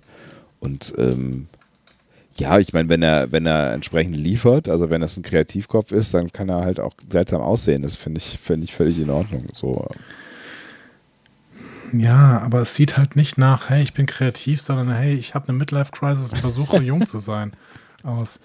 Ich würde dir jetzt auch mal kurz ähm, sehr, sehr gerne so ein Foto schicken. aber du weißt nicht wie. Und doch, ich weiß auch wie. Ich poste das einfach in unsere Schattenredaktion. Dann merkt ihr nochmal, wie wichtig das ist, zu dieser Zeit in unserer Schattenredaktion zu sein. äh, denn äh, da geht die Party und die Party geht da. So, Oh Gott. ähm, genau. So, Ah, I see, jetzt- okay. ne? Ja, ja, ja, ja, Ähm, ja, ja. Also das ist irgendwie nicht, hey, ich bin so ein Künstlertyp irgendwie. Also das rein vom Aussehen her, aber das ist auch ein völlig ähm, oberflächliches Urteil. So. Ja. Genau.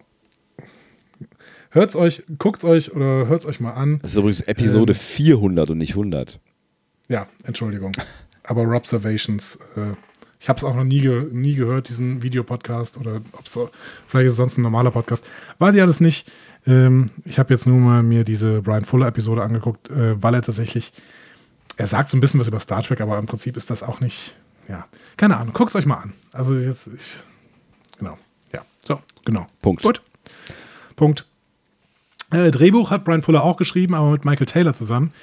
Ähm, der ist auch ein Rie- Riese in Star Trek. Der war als Produzent und Autor sehr aktiv bei Voyager, dann noch aktiver bei Battlestar Galactica. Ähm, den hat also Ronald D. Moore wahrscheinlich mitgenommen hat. Mhm. Ähm, äh, mit, mitgenommen. Da waren hart zu viel. Ähm, und der hat dann auch das äh, Prequel Caprica zu äh, Battlestar Galactica gemacht. Ah, hast du es gesehen? Äh, nee. Du? Ja, kann man machen. Und? Ja, ist Kann interessant. Also hat ist halt viel ruhiger als ähm, als als Battlestar und äh, hat halt eine eine andere, also erzählt so ein bisschen so die die die die Vor Vor Vorgeschichte im Prinzip, ähm, wie es halt ähm, zu dieser künstlichen Intelligenz gekommen ist und ist halt was ganz anderes. Also es ist nicht vergleichbar mit, mit Battlestar, aber ich, wenn man Battlestar geil findet, glaube ich, kann man die Serie mitnehmen. Ich glaube, ohne Battlestar ist die Serie wahrscheinlich sehr unspektakulär. Dann werde ich auf jeden Fall mal reinschauen. Ja. Muss mal gucken, wo es die gerade so gibt. Ähm, Michael Taylor hat danach noch ähm, auch bis zuletzt, bis letztes Jahr Into the Badlands gemacht. Die soll Mhm. ja auch ganz gut sein, die gesehen, äh. Serie. Ja. Der hat Turn gemacht. Äh, das ist, glaube ich, so ein bisschen Zombie-Zeugs, glaube ich. Oder ich weiß nicht genau. War aber auf jeden Fall auch die äh, Showrunner von Defiance. Defiance mochte ich auch ganz gerne. Das ist leider ge- gefloppt, aber das war eine ganz nette, so ein bisschen ausgeflippte Fantasy, ähm, Fantasy Star, äh. Ja. Ähm, Regie der Folge war Alan Croker. Der ähm, hat 38 Regiearbeiten für Star Trek seit DS9 gemacht. Krass. Wir haben auch schon zwei Folgen von ihm besprochen, nämlich äh, Asati Prime von Enterprise und von DS9 Call to Arms. Waren jetzt nicht unsere Lieblings-Lieblingsfolgen, beide. Ja, ja stimmt. Ähm, aber Alan Croker ist relativ spannend als Regisseur von Star Trek, weil er tatsächlich alle Staffelfinales gemacht hat von DS9, Voyager und Enterprise. Ach krass, okay. Alle drei. Mhm. Ähm, und bei Voyager zum Beispiel noch Year of Hell, die werden wir ja auch irgendwann besprechen. Der hat später auch noch viel Science Fiction gemacht, nämlich zum Beispiel Firefly, Defiance und auch Battlestar Galactica. Ist Defiance eigentlich irgendwann weitergegangen? Ich weiß gar nicht, ich habe da irgendwann mal, weiß nicht, eine, Ich glaube, eine, eine Staffel. eine erste Staffel gehabt. Ja, und dann. Ich meine, die sind nach der ersten Staffel zu Ende gegangen. Ich fand die echt ganz witzig. ich fand es irgendwie auch nicht, nicht total doof. Oh, drei Staffeln hat sie bekommen tatsächlich. Ah. Das hätte ich nicht gedacht. Dann habe ich wirklich, ich habe nur eine gesehen. Ich weiß gar nicht, wie viel ich gesehen habe, aber ich habe auf jeden Fall, vielleicht habe ich auch nur eine gesehen. Hm. Ja, das schreibe ich nochmal auf irgendeine Liste. Vielleicht kann man da nochmal reingucken, ob das äh, irgendwas bringt.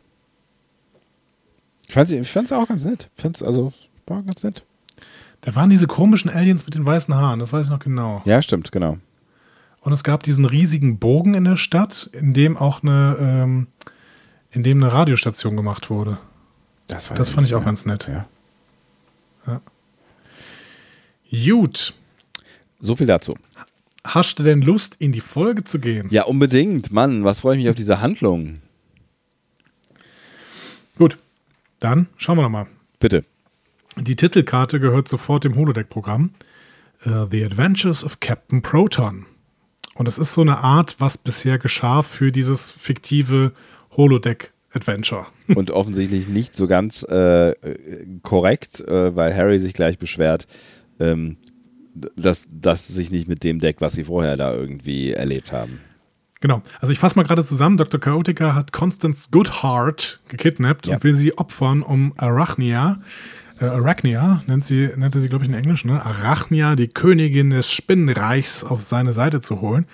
Und Captain Proton reist zu seinem Planeten, Planet X, aber wird vom Todesstrahl getroffen, weswegen sein Raumschiff Feuer fängt. Und Harry Kim sagt schon bewusst, nein, das war doch gar nicht so. Gab kein Feuer. Ja. Und im Prinzip gehen wir hier schon sofort auf so eine Metaebene, denn im Endeffekt ist das jetzt Kritik an Cliffhangern. Ne? Ja, genau, richtig, ja, ja. So, äh, die, die Zusammenfassung von Tom Paris ist ja auch, ja gut, ist völlig ungenau, aber die Leute sollten halt zurück ins Kino kommen. Dementsprechend, ne, so ja. war's. Cliffhanger und so, genau. Genau. Ja, die beiden befinden sich quasi jetzt mitten im neuesten Kapitel dieses Captain Proton Holoromans. Und es gibt eine kurze Intercom-Unterredung mit Chaotica. Ähm, alles ist schwarz-weiß, das ist natürlich auch ganz, ganz toll gemacht. Und äh, Chaotica setzt dann seinen Todesstrahl ein und Protons Schiff stürzt dann wirklich ab. Also geht's zu Fuß weiter und Kim wünscht sich dann Slave Girls aus dem Harem von Chaotica. Ja, habe ich auch gerade, äh, an der Stelle habe ich auch kurz gedacht, so, äh, ob das heute noch so ähm, rollenkonform gewesen wäre. Aber naja, mein, mein Gott, ne? die beiden Recken sind ja früher, als er, als, als äh, Tom noch nicht mit Belana unterwegs gewesen ist, sind ja quasi früher immer gemeinsam losgezogen. Ne? So viel Ja. man losziehen kann auf diesem. Aber war nicht Tom, ich glaube, Tom war zu diesem Zeitpunkt doch schon mit Bilana unterwegs, oder? Ich würde auch sagen, ja. Der, ich finde, der Kern von allen Holoromanen, die es in Star Trek gibt, ist doch immer Sex, oder? Darum geht's. Ja? Findest du? Also bei, bei Julian schon auch, oder? Ja, bei Julian schon, ja. Also der, der, so flirten und so ein Krams, ne? Aber bei Captain Proton, I don't know. Also für Harry Kim vielleicht, aber nicht für Tom. Ich meine, auf der anderen Seite. Ja, stimmt, Tom will, Tom will ja Studien machen zum alten Hollywood. Genau. bla bla. Nein, ich, auf der anderen Seite, ich meine, wenn du halt irgendwie drei Milliarden äh, Flugstunden äh, von zu Hause entfernt bist, dann ähm, bist, du, bist du als Single vielleicht auch ganz froh mal über so ein kleines Holodeck-Abenteuer. Äh, insofern will ich Harry Kim jetzt gar nicht so übel nehmen, aber ob es gleich ein Harem sein muss, I don't know. Vor allen Dingen Slave Girls. Ne? Ja. Ähm, ja, wir merken jetzt schon, äh, dass natürlich alles, was da in, Captain, in diesem Captain Proton-Programm ähm, gezeigt wird, so ein bisschen Adaption von so Serien wie Flash Gordon gemacht wird. Ja. Bei Flash Gordon sogar ganz besonders. Dr. Chaotica basiert offensichtlich auch auf einem Hauptgegner von Flash Gordon. Ich habe die Comics äh, nie gelesen, aber Dr. Chaotica basiert offensichtlich auf Ming the Merciless. Habe ich mir sagen lassen. Aha, sagt mir nichts. Aber du kennst Flash Gordon? Äh, ich kenne Flash Gordon tatsächlich, aber ich bin mir nicht sicher, ob ich jemals eine Folge vollständig gesehen habe. Also ich habe irgendwann mal auf YouTube da so ein bisschen durchgeseppt. Ich weiß gar nicht mehr warum, aber ich hatte irgendeinen Grund. Das ist auf jeden Natürlich Fall ohne Copyright zu verletzen. Natürlich. Ja. So, als die beiden äh, über die Oberfläche vom Planet X gehen, hat äh, Kim dann mehr Beschwerden über die Geschichte, die erzählt wird. Er sagt nämlich dann, hm, Planet X kommt mir irgendwie bekannt vor. Und auch das ist sofort wieder Meta. Ja, ne? voll, ja. Ähm, das sollte es nämlich auch. Ne? Das, ist das Set ist nämlich das, was in Star Trek-Kreisen äh, immer Planet Hell genannt worden ist. das ist ein, äh, das Star Trek-Planeten-Set ähm, was immer dann verwendet worden ist, wenn es um felsige Oberflächen oder Höhlen ging. Ja. Ähm, und ähm, da gibt es so schöne Zitate aus der Next Generation Crew, weil das wird wirklich von erster Staffel TNG aus die ganze Zeit ähm, benutzt. Paramount nennt das Ding Stage 16. Mhm. In den TNG-Bögen äh, stand es immer als das Höhlenset drin. Für die Besetzung und die Crew der Show war es definitiv Planet Hell. Ziemlich geil eigentlich. Und Frakes äh, hat, mal, hat sich mal zitieren lassen mit: Ich hasste Planet Hell aus Leidenschaft. Es war dreckig, es war einschränkend, es war ein schrecklicher Ort zum Arbeiten. Dan Curry, der, der war Leiter der Visual Effects Abteilung von TNG, hat äh, mal gesagt, es roch nach einem Grab. Die Leute würden am Ende des Tages keuchen, wenn sie da wirklich spielen würden. also es muss ein ganz, ganz fürchterliches Set gewesen sein, aber man sieht es eben ständig, auch in Voyager. Schön so ein bisschen was wie, wie das moderne Vasquez Rocks, nur halt im Studio, ne? Ja, mit dem du dich ja so ein bisschen ins, äh, in, die, in die Nesseln gesetzt hast bei. Äh ja, genau. Aber wir lernen ja, wir lernen ja, ja, ja ne? immer schön, mehr über schön. Star Trek. Auch selbst du. ähm, Kim und Paris waren zum Beispiel in der Folge Demon da noch unterwegs zuletzt. Ach was. Bei okay. Voyager, ja. Ich finde, das ist jetzt schon hier, das fängt schon an äh, wie so ein schöner Weg selten, also scherzhaft so ein bisschen über die Konventionen des Star Trek Franchise selbst zu sprechen. Ja, ne? auf jeden Fall, ja.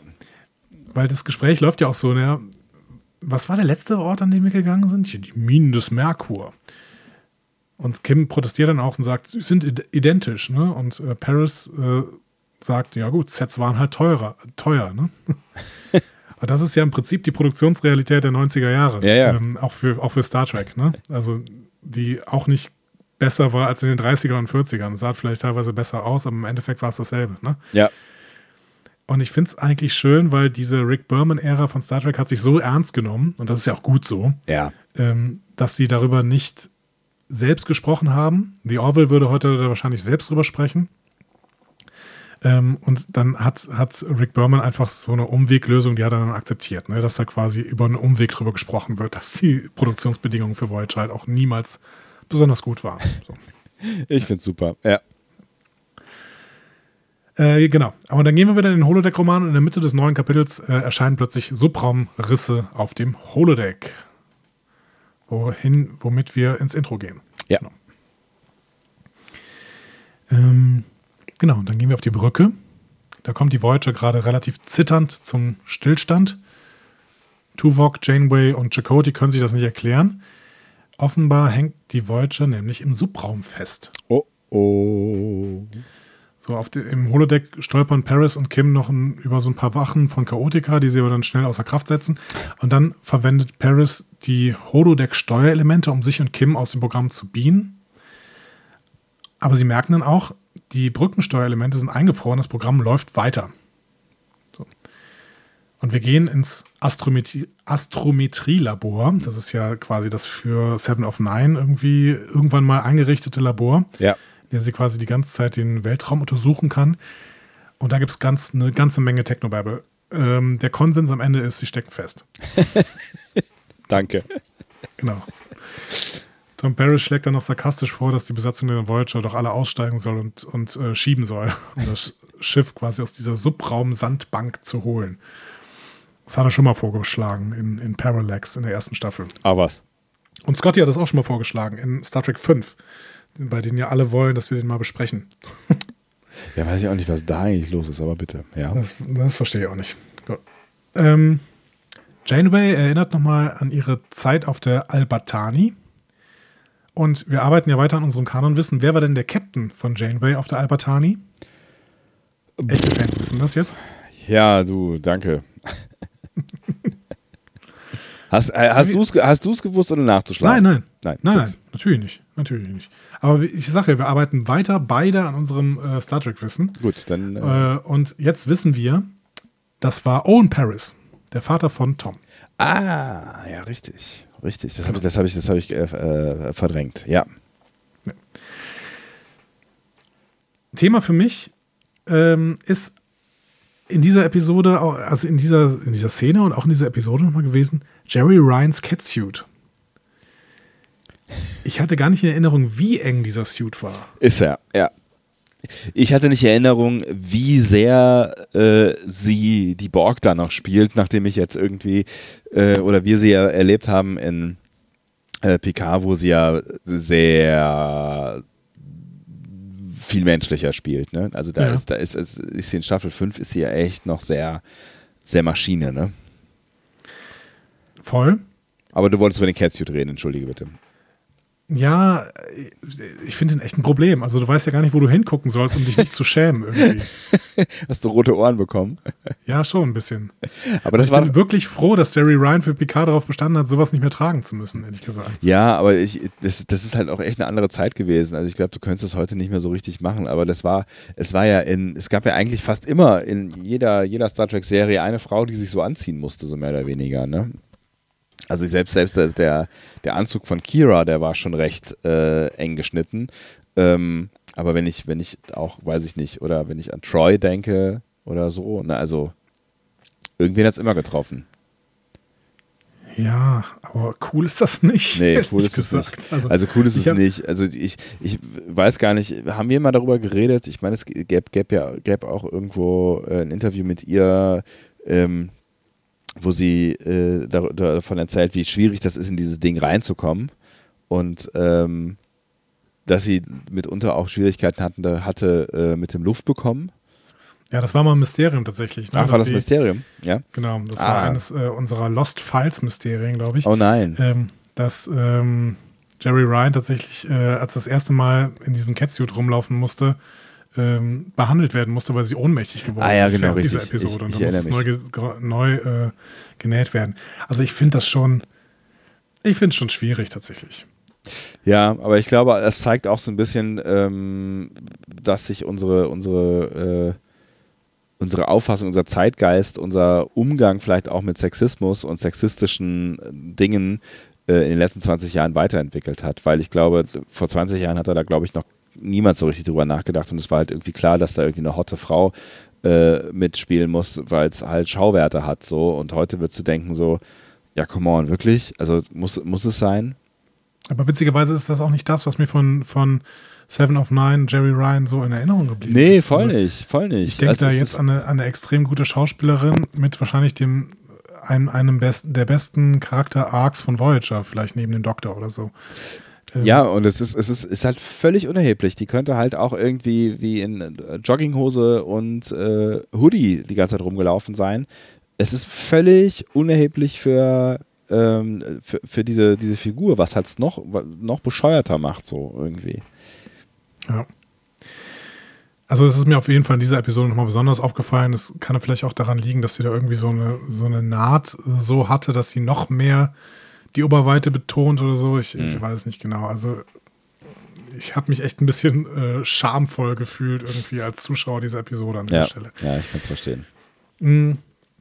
Wir gehen nochmal ins Holodeck.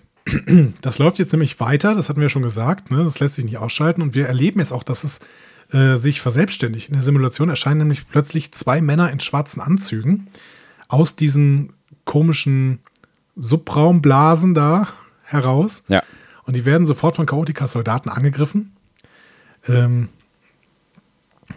und äh, aufgegriffen und quasi ähm, gefangen genommen. Und sein Lakai erzählt Chaotica dann, dass die Gefangenen aus einer anderen Dimension sind.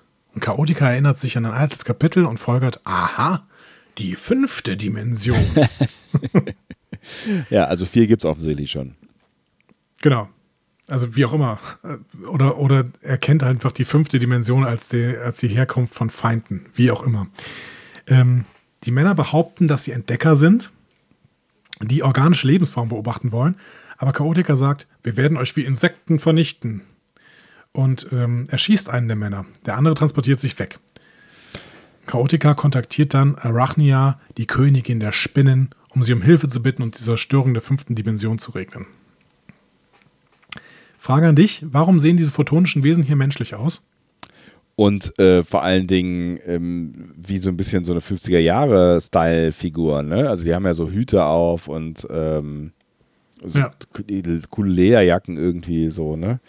Ähm, habe ich mich ehrlich gesagt äh, auch gefragt. Also nicht, warum sie sich, warum sie menschlich aussehen, das habe ich mich nicht gefragt. Ähm, aber warum die, warum die so einen Style haben. Hm. Keine Ahnung, warum sie menschlich aussehen, da kann man natürlich jetzt alles Mögliche äh, Schlussfolgern, vielleicht weil sie sich halt, wenn es äh, photonenbasierte Lebensformen sind, dem anpassen, was sie vielleicht da äh, gesehen haben. Da könnte man natürlich auch sagen, okay, dann haben sie sich vielleicht auch dem Style angepasst der, der Zeit oder so, aber I don't know. Es macht keinen Sinn, sollte man vielleicht nicht drüber nachdenken. Oder hast du eine Erklärung? Nö, überhaupt Ja. keine.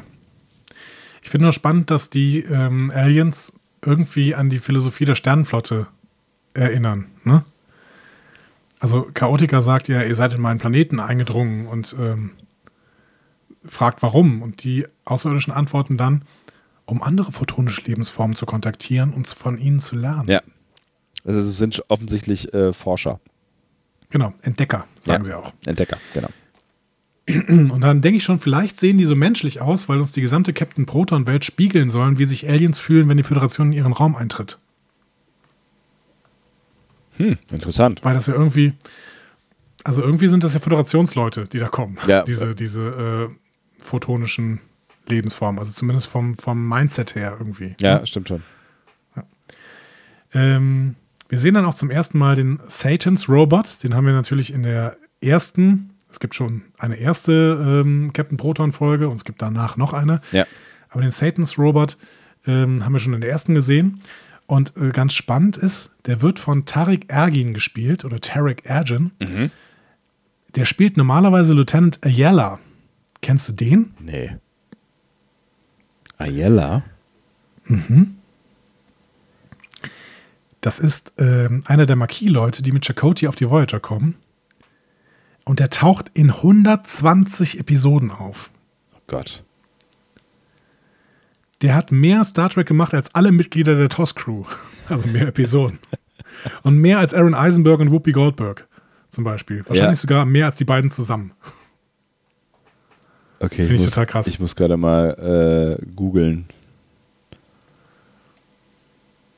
Lieutenant Ayala, also A-Y-A-L-A.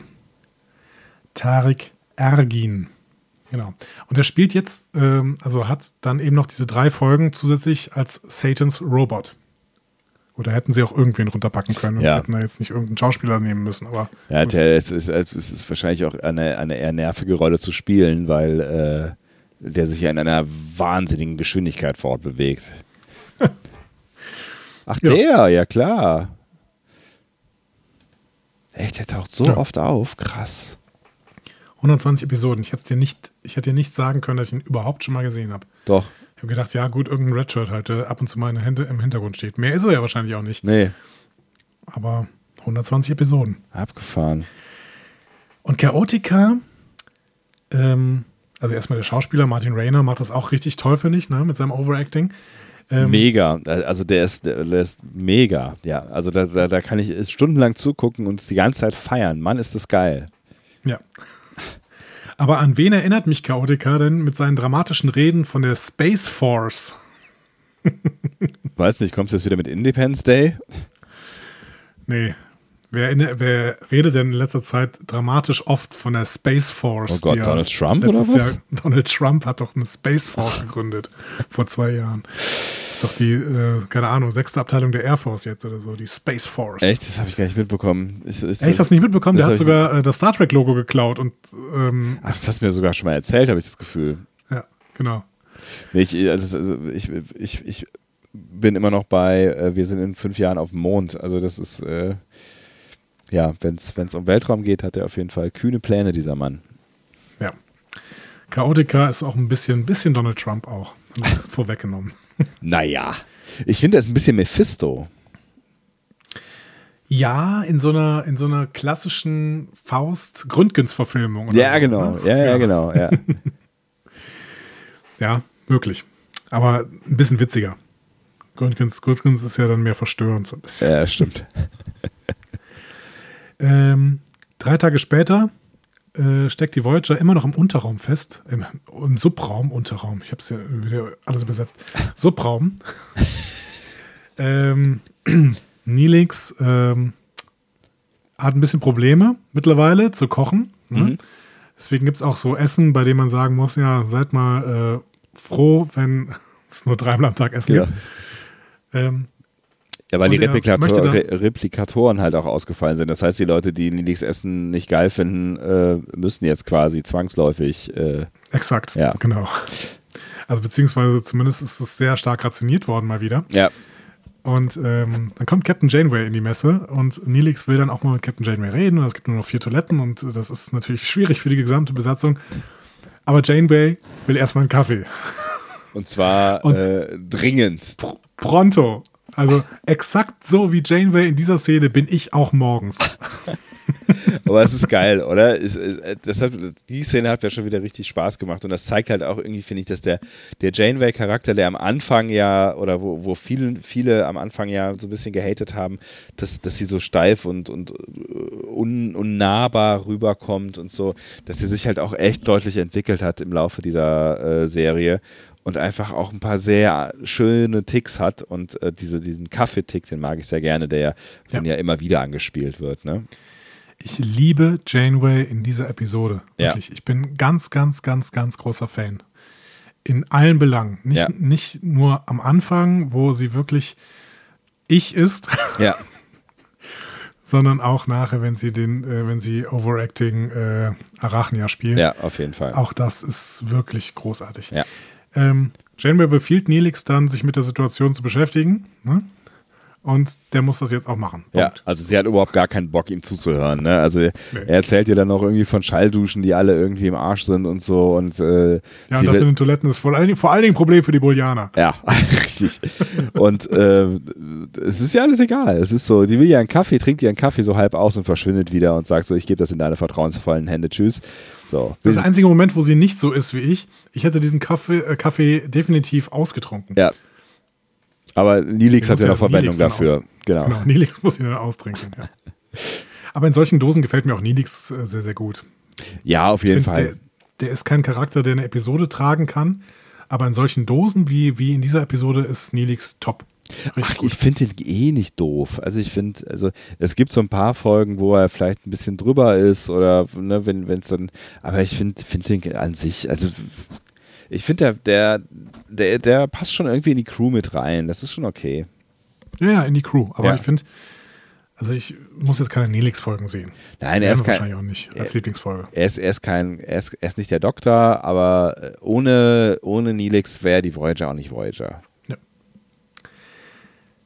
So, Janeway geht zur Brücke wieder zurück und es gibt einen neuen Versuch, die äh, Voyager loszubekommen.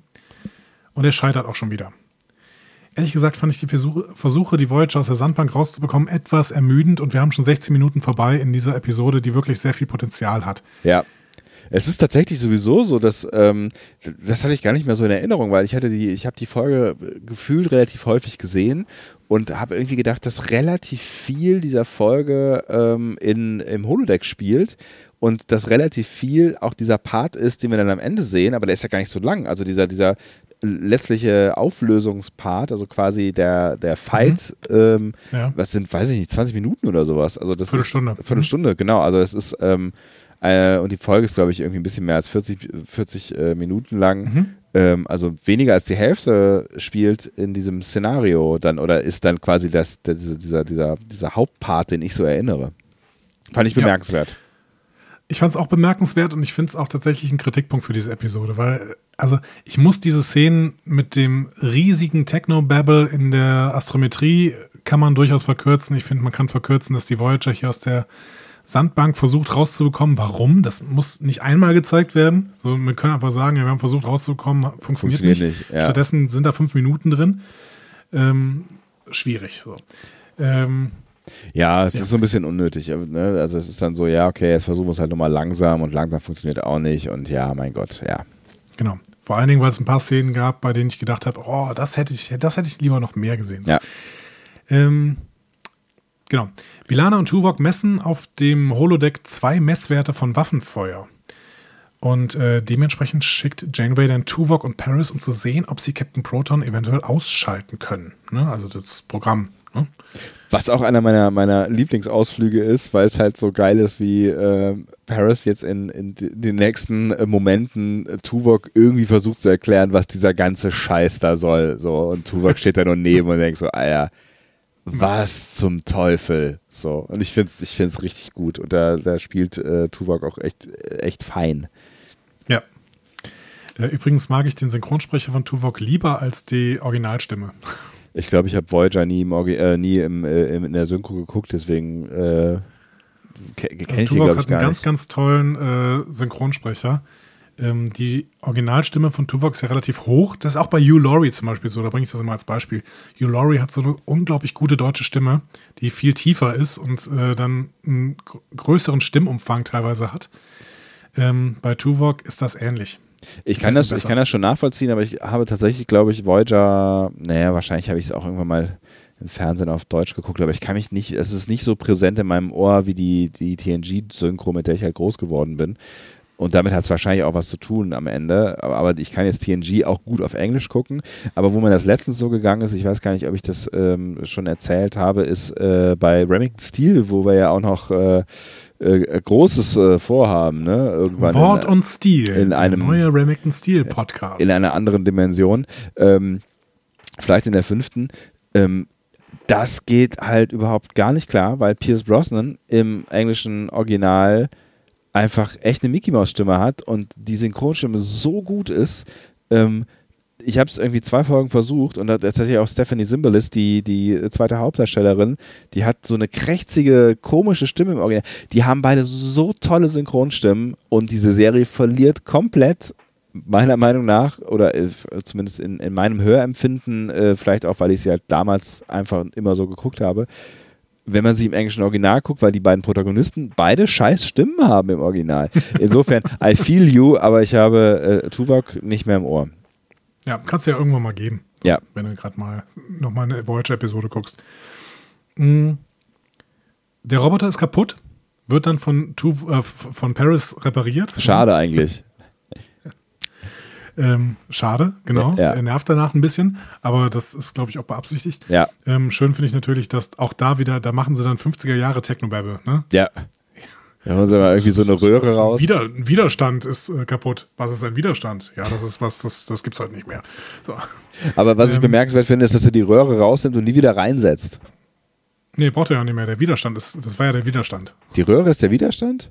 Ja, ich glaube schon. So habe ich es zumindest in der deutschen Synchro verstanden. Okay. Und dann schließt er einfach kurz, oder was? Genau. So be it. Ähm, ist ja egal, wenn das Ding explodiert. Naja. ähm, genau, also in dem Moment, wo er repariert ist, äh, erzählt der Roboter ihnen, dass Eindringlinge aus der, fünf, Eindringlinge aus der fünften Dimension in Chaotikas Domäne eingedrungen sind und äh, zeigt ihnen dann Hinweise auf diese Subraumrisse und photonische Waffen.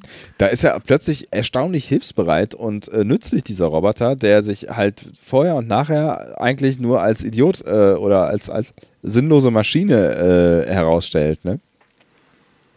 Ja gut, du gibst ihm halt klare Anweisungen und dann kann, klar, kann er klare Befehle erfolgen, ich, äh, befolgen. Ich finde, das ist schon konsequent. Also wie, konsequent wie, dumm halt. Wie er greift, er greift, er greift ihn äh, oder sowas. Das, äh, genau. Das, äh, der, hätte, der hätte jede, keine Ahnung, 90-Jährige davonlaufen können in der Geschwindigkeit, wo der Menschen genau. ergreift. Oder ihn einfach umschmeißen. Ja. das ist echt geil. Das Teil ist echt Er kann mega. doch nie wieder aufstehen, wenn er einmal gefallen ist. Liegt das auf dem Rücken.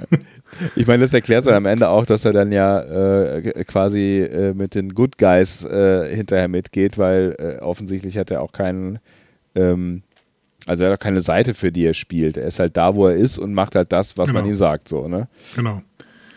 Dementsprechend als Gegner würde ich ihm einfach immer wieder gegensätzliche Befehle geben. Ja, nein, lass das. So schlecht. Okay. ähm, Genau, Paris betont dann nochmal, dass Proton äh, bis zum Kapitel Captain Proton gegen die kosmischen Kreaturen keine Außerirdischen treffen sollte und vermutet deswegen echte Außerirdische. Das bringt dann Tuvok dazu, sofort zu sagen, ja komm, dann lass den Captain informieren. Mhm. Aber Paris sagt dann, nö, wir können ja mit, der, mit den Sensoren meiner Rakete herausfinden, was passiert ist. Habe ich auch nicht verstanden. Ja. Genau, ich habe auch nicht verstanden, warum Tuvok sich darauf einlässt. Ja, dann könnte doch trotzdem Janeway Bescheid sagen, anstatt dass sie da erstmal zu dieser dusseligen Rakete hinlaufen. Ja, diese, also das ist sowieso, ne, also ich fand, ich finde es ja immer schon, der erste Weg zur Rakete, den fand ich ja schon seltsam, weil äh, da, da suchen sie ja die Holodeck-Kontrollen, wo ich mich mhm. immer frage, warum muss man die Holodeck-Kontrollen eigentlich irgendwo suchen? Also ich meine, warum sind die irgendwo, also warum sind die nicht überall? Also das ist ja ein Holodeck, also warum muss man irgendwo hingehen, um Kontrollen zu finden. Das habe ich ja nie so richtig verstanden, aber egal, das ist ein anderes Thema.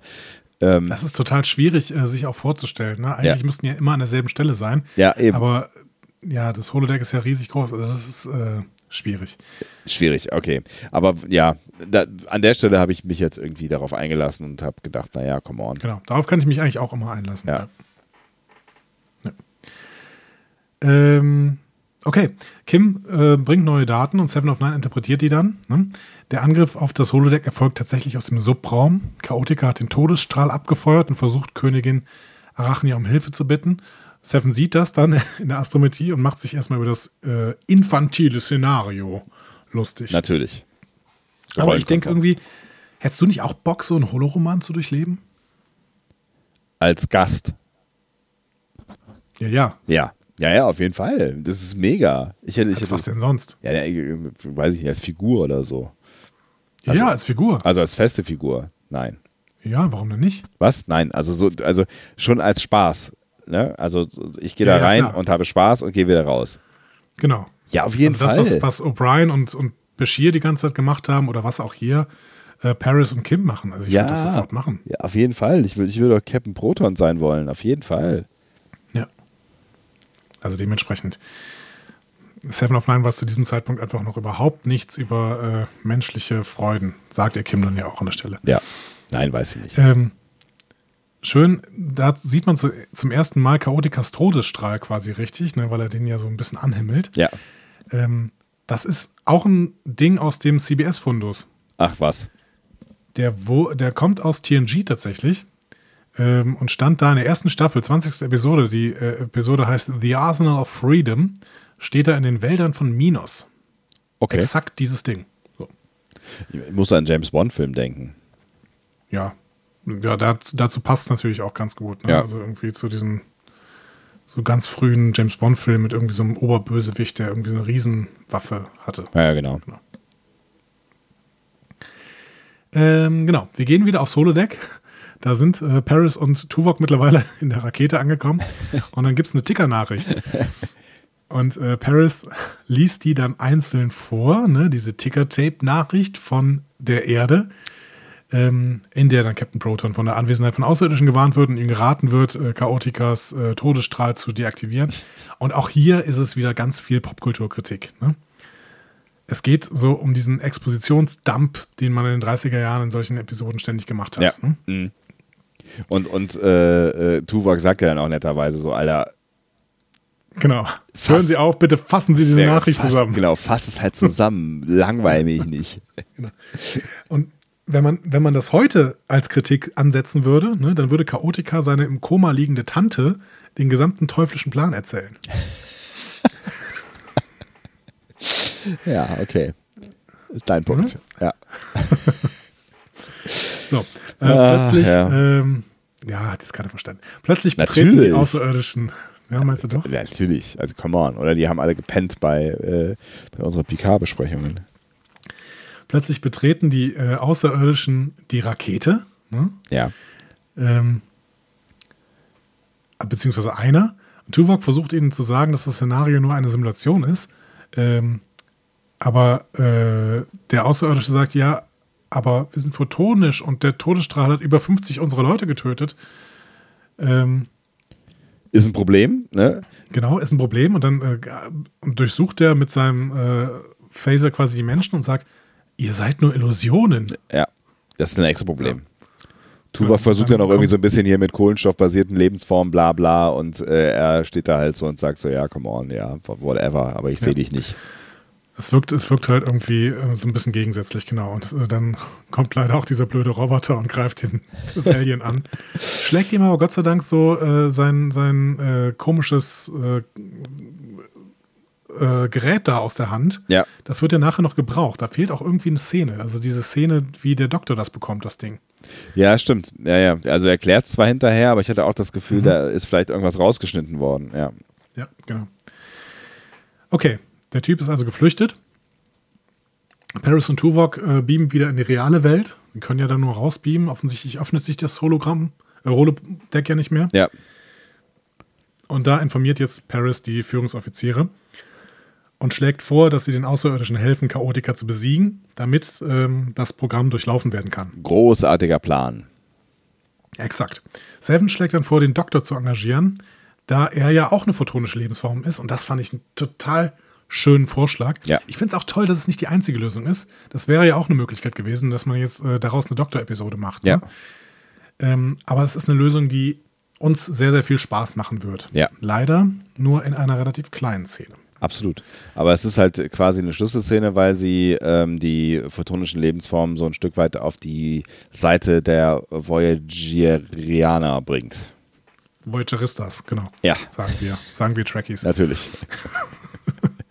Aber in dieser, in dieser Szene hier, ne, diese, diese Führungsoffiziere-Nummer, Ja. was war denn da eigentlich mit Chakotay los? Was war denn mit? Ich, ich, ich, ich finde, ich find, die haben so ein bisschen random überhaupt in diesem Raum rumgehangen. Ich fand es irgendwie so, also, Also der grinst die ganze Zeit erstmal dümmlich rum. Echt? Okay, das tut er öfter. So. Aber hier, hier ist es halt total seltsam, weil die eigentlich ja in einer relativ lebensbedrohlichen Situation und zwar nach, seit mehreren Tagen sitzen. So, ne? Okay. Dann sucht er ständig Körperkontakt mit Seven. Das war mir fast unangenehm. Der überhaupt reibt nicht. sich die ganze Zeit da an Seven rum und läuft da um die rum und guckt die auch so, so verschmitzt an und sowas. Und das war weit bevor sich Seven in so einem Holoroman in Chakotay verliebt und dann kommen sie in der letzten Episode wirklich zusammen. Aber ähm, total strange. Da kann ich mich überhaupt gar nicht dran erinnern. Also, Also das habe ich, hab das da- habe ich, äh, fand's das habe ich nicht richtig unangenehm, wie Echt? der da an Seven rum, also um Seven so rumschlawenzelt. Das ist mir überhaupt nicht aufgefallen. Es ist Und selektive immer, und Wahrnehmung. immer wenn, er- wenn er was witzig findet, guckt er dann auch so Seven ins Gesicht. Oh, richtig, richtig Okay, unangenehm. diese, diese Szene muss ich mir offensichtlich nochmal angucken. Also ich habe, ich habe, ich hatte den Fokus auf äh, Kim und Janeway. Äh, Quatsch, auf, auf äh, Tom und Janeway. Ja, auch das war schön, ne? Ja. weil, weil, ähm, weil äh, Janeway da so toll spielt auch. Ne? Ja. Aber ähm, ja, keine Ahnung, das fand ich ganz. Ich denke mittlerweile ähm, auch Human Error, das ist die, wo äh, Seven sich diesen Holoroman baut, wo sie sich in Chakotay quasi verliebt, Ja. beziehungsweise sie mit Chakotay was anfängt. Und der Doktor sie dann entdeckt dabei. Ähm, und Endgame, also die letzte Episode, waren ja Alan Croker-Episoden. Vielleicht wollte Croker diese unselige Verbindung unbedingt. Und- Vielleicht hat er sie deswegen auch Da schon angedeutet oder was? Oh, oh. so schüttelt mich wirklich. Richtig widerlich. Äh. Aber das ist auch so. nur, weil du, weil du, weil du so einen, so, einen, so einen tiefen Hass gegen Chakotay hast. Ich nee, ich ja habe keinen tiefen Hass. Ich finde den einfach fies. ja, gut. Okay. komisch, komische Aussage auch von mir. Ist okay. Ähm, Paris äh, erklärt dann die Handlung nochmal, also die künftige Handlung. Ähm, Königin Arachnia soll den Blitzschutz deaktivieren, ein Kraftfeld, das den Todesstrahl schützt. Ja. Ähm, und dann fragt Janeway ja, wer soll denn diese Rolle spielen? Und sie, sie starrt dann Seven an und alle anderen starren sie an. das ist wirklich ein schöner Moment. Das ist ein genau. echt schöner, hat auch timingmäßig irgendwie gut funktioniert. Genau. Und dann lässt sich Janeway tatsächlich von allen bequatschen. Alle haben irgendwie ein Argument, warum sie das machen sollte und warum sie das auf jeden Fall sie machen sollte. Ne? Ja. Äh, und dann sagt sie, ja gut, okay, ich habe Größe 4. okay. Gut. Ja. Also Janeway wird dann äh, demnächst vorbereitet. Erstmal bereitet Bilana den Doktor vor. Mhm. Die ist quasi jetzt die Photonenschneiderin. Ja. Ne? Der Doktor will nämlich ein neues Outfit haben. Und er freut sich schon. Der wird nämlich als äh, Präsident der Erde den Erstkontakt mit den Photonischen machen dürfen. Sehr schöne Idee. Genau. Ja. Und es ist ja auch seine, seine Paraderolle. Er hat sich die ganze Zeit auf diese Rolle gefreut. Und ähm, genau, freut sich jetzt nochmal besonders, dass er sie auch noch in seinem Lieblingsoutfit ausführen kann. Und das hat er sich ausgesucht und gibt Belana des, deswegen die Anweisung, wie sie ihn denn schneidern soll. Und sie schneidert den, indem sie in den Holo-Emitter mit einem Minischraubenzieher drin rumdrückt. Da frage ich mich immer, was, was zum Geier, warum gibt es denn da kein Interface? Also, äh, ach, keine Ahnung, was auch immer sie da tut. Als ja. wird, ja, ja. egal, schauen wir drauf. Die Interface-Frage bei Hologramm ist sowieso immer, ja gut. Paris ähm, erklärt ihr, ähm, äh, Paris erklärt Janeway, wie sie Chaotica angemessen verführen kann, mhm. damit sie nah genug kommt, um den Schild zu deaktivieren.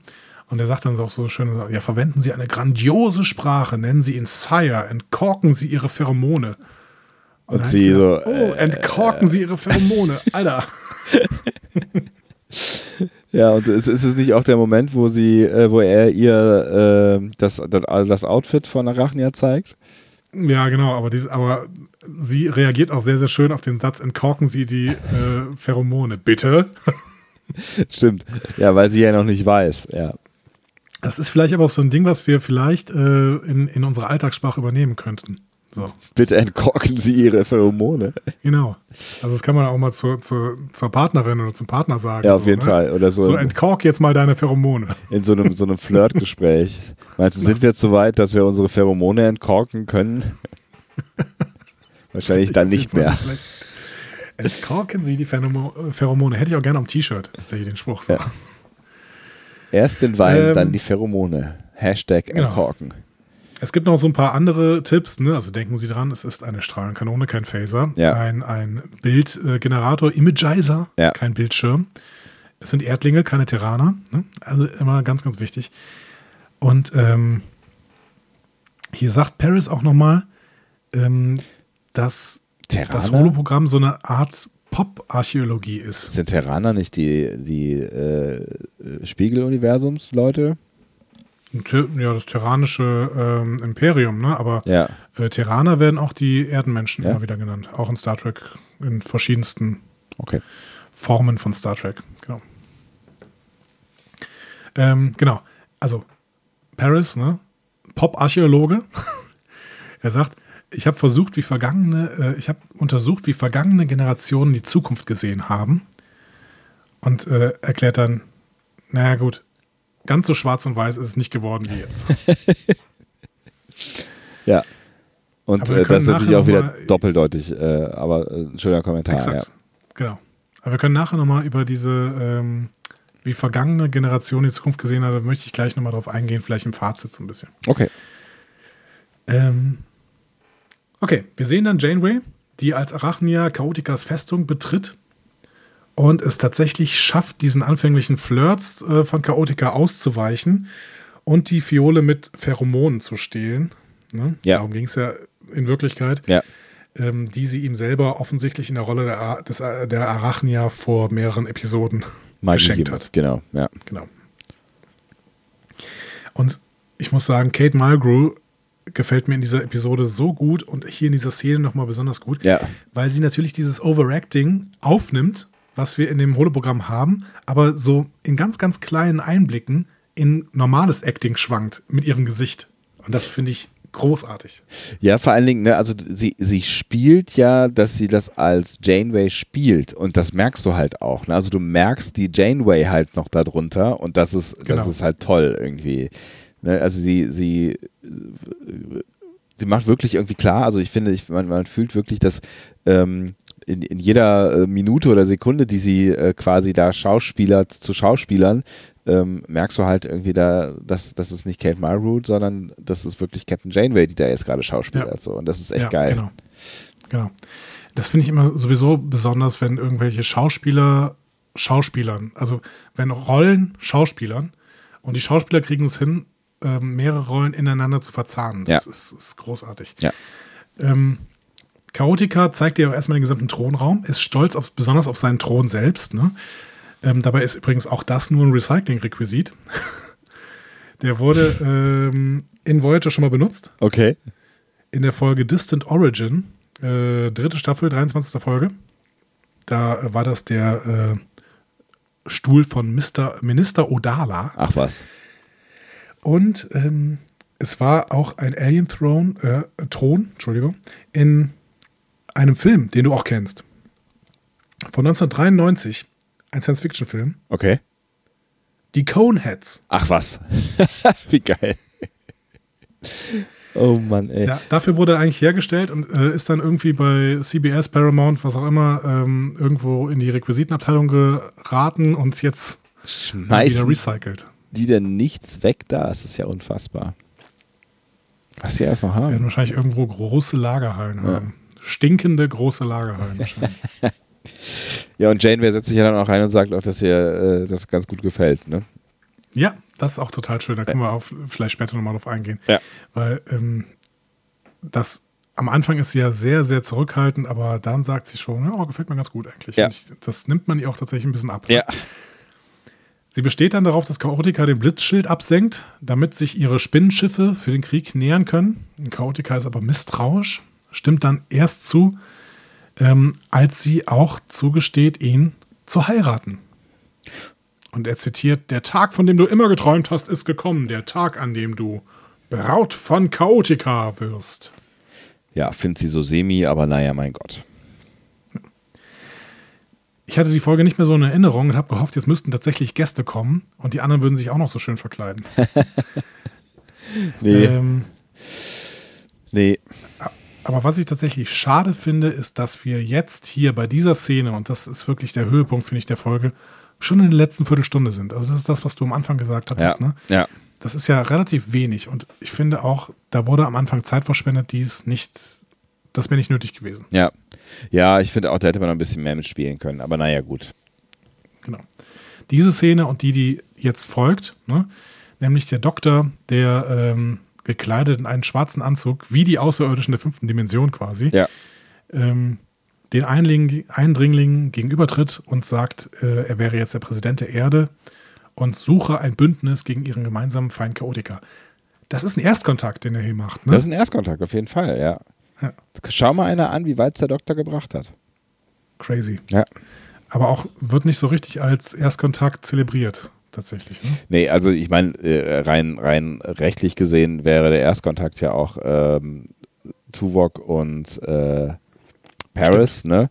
Aber die sind ja nicht so wirklich dazu gekommen, ähm, die Dinge zu tun, die man bei so einem Erstkontakt möglicherweise macht. Also der Do Dok Doktor kommt ja quasi zum richtigen Erstkontakt erst äh, dadurch, dass er vorgibt zu sein, was er vorgibt zu sein. Ja. Ich weiß auch nicht, ob das den Föderationsbestimmungen entsprechen würde, einen Erstkontakt mit, ähm, mit Lügen Ja, mit Charade. gestalten. Genau. Aber gut. Ähm, er schlägt dann auf jeden Fall vor, dass Captain Proton, Verteidiger des Universums und kompetenter Sanitäter, den äh, Todesstrahl angreifen und zerstören soll. Und der nicht so ganz helle Außerirdische sagt so, hm, why not? Klingt gut. Ja. Ne? Genau. Äh, genau, die Außerirdischen stimmen auf jeden Fall zu, ähm, hören dann mit dem Schießen auf. Und wir haben noch eine wundervolle Figur und noch zehn Minuten in der Episode. Ja. Also, streich doch bitte die Versuche, die Voyager zu bewegen und du hast knapp zehn Minuten mehr für schöne Geschichten. Ha, Hm. Gut. Das ist aber meine Hauptkritik an dieser Episode. Ja, offensichtlich.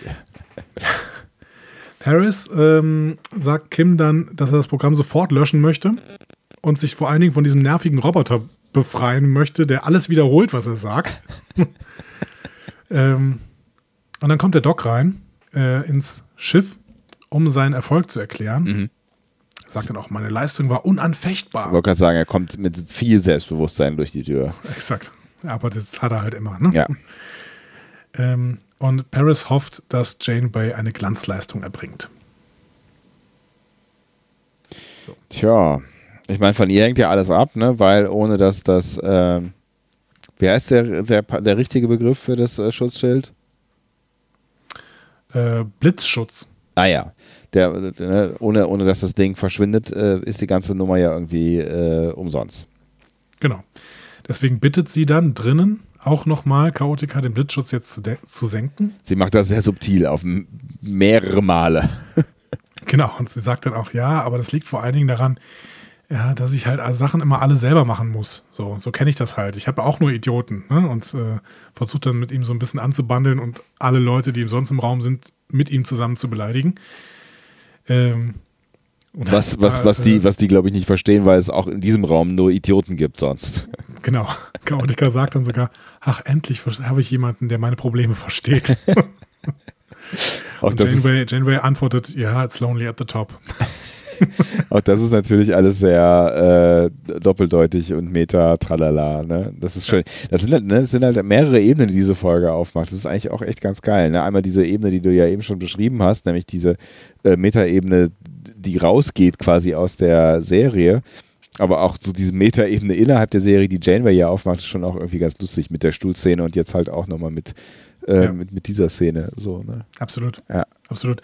Und ähm, gleichzeitig hast du natürlich immer wieder diese Anspielung an Flash Gordon. Ja. Äh, in dieser Szene nochmal, ähm, habe ich mir jetzt auch sagen lassen, das wusste ich auch nicht, äh, diese Musik, die im Hintergrund läuft, ist offensichtlich äh, eine Erinnerung an Franz Liszt, äh, Le Prélude.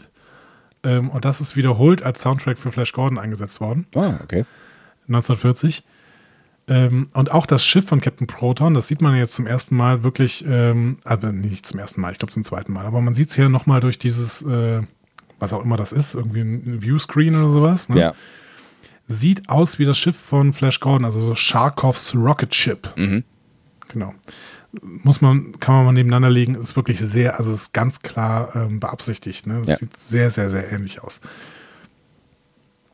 Ja, ähm, dann schnappt sich Janeway so eine Strahlenkanone, indem sie so einen Typen einfach umhaut, der, der gerade den, den Todesstrahl bedienen soll, Ja.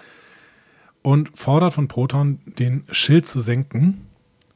Und der nennt sie eine stürmische Hure, Impetuous Harlot, und fängt sie in seinen Bodenring ein. Tja, dumm gelaufen. Damit, hat- damit hat sein, sie, sein Lakai da. Ne? ja, wobei sie dann im Hintergrund noch zwei äh, seiner Guys ähm, äh, mit der Strahlenkanone unschädlich macht. Nein, später. Ah, ist das später. Entschuldigung. Oh, Ja, ich habe nichts genau. gesagt. Tralala, Hier- hier stimmt. noch nicht. Hier nee, du hast recht, du hast recht. ja, stimmt, du hast recht, du hast recht. Ich habe nichts gesagt. Ähm, so, während Chaotica dann mit dem Todesstrahl auf ähm, Protons bzw. Paris Schiff schießt, ähm, ich frage mich auch, fliegen die da jetzt wirklich in dem Holodeck-Programm? Eigentlich schon, ne? müssten sie. Ja, ich vermute jetzt auch, ja. Ja. Alles andere wird ja keinen Sinn machen, aber man, man kriegt es nicht so richtig mit, ne? Also es fühlt sich auch nicht Ja. so an. Das hat dann irgendwie Auswirkungen auf die Voyager. Das habe ich auch überhaupt nicht verstanden. Warum hat denn jetzt plötzlich Chaoticas Todesstrahl Auswirkungen auf die Voyager? Die Voyager wird auf jeden Fall tiefer in den Subraum gezogen. Ja, habe ich auch nicht gecheckt. Also das ist das, dieser dieser dieser Arc, auch dass die Auflösung der Geschichte ist so, ma, ma. also Ja.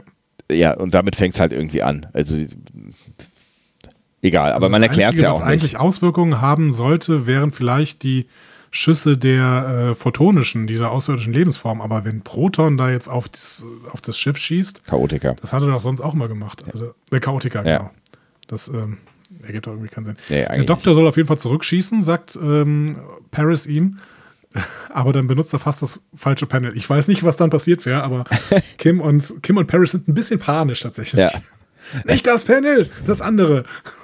Auch das ist halt irgendwie, ne, ich habe ich bei, bei der Szene auch drüber nachgedacht, das ist halt auch irgendwie so schön ironisch, dass sie da jetzt irgendwie so, so overacting-mäßig spielen an diesen tollen, also es wirklich sieht ja super aus, dieses Set, ne, an diesen ganzen Kurbeln und Knöpfen drehen da so, ne, und ich musste drüber nachdenken an äh, dieser Stelle, dass sie das ja halt sonst auch die ganze Zeit machen. Nur sind es halt keine Kurbel ja. und Knöpfe, sondern sind es halt irgendwelche äh, Voyager-Panels, ja, so, ne? Ja. Und aber im Prinzip machen sie ja seit äh, fünf Staffeln genau, genau dasselbe, was sie da gerade jetzt spielen, so, ne? Ja, genau. so, wir gehen wieder ähm, in den Thronsaal. Janeway ist an die Wand gefesselt, aber Chaotica versichert ihr, dass er seine Braut erst nach der Hochzeitsnacht töten wird. Und sie äh, nutzt dann einen Moment, in dem sie nicht beobachtet wird und gibt die Pheromone frei.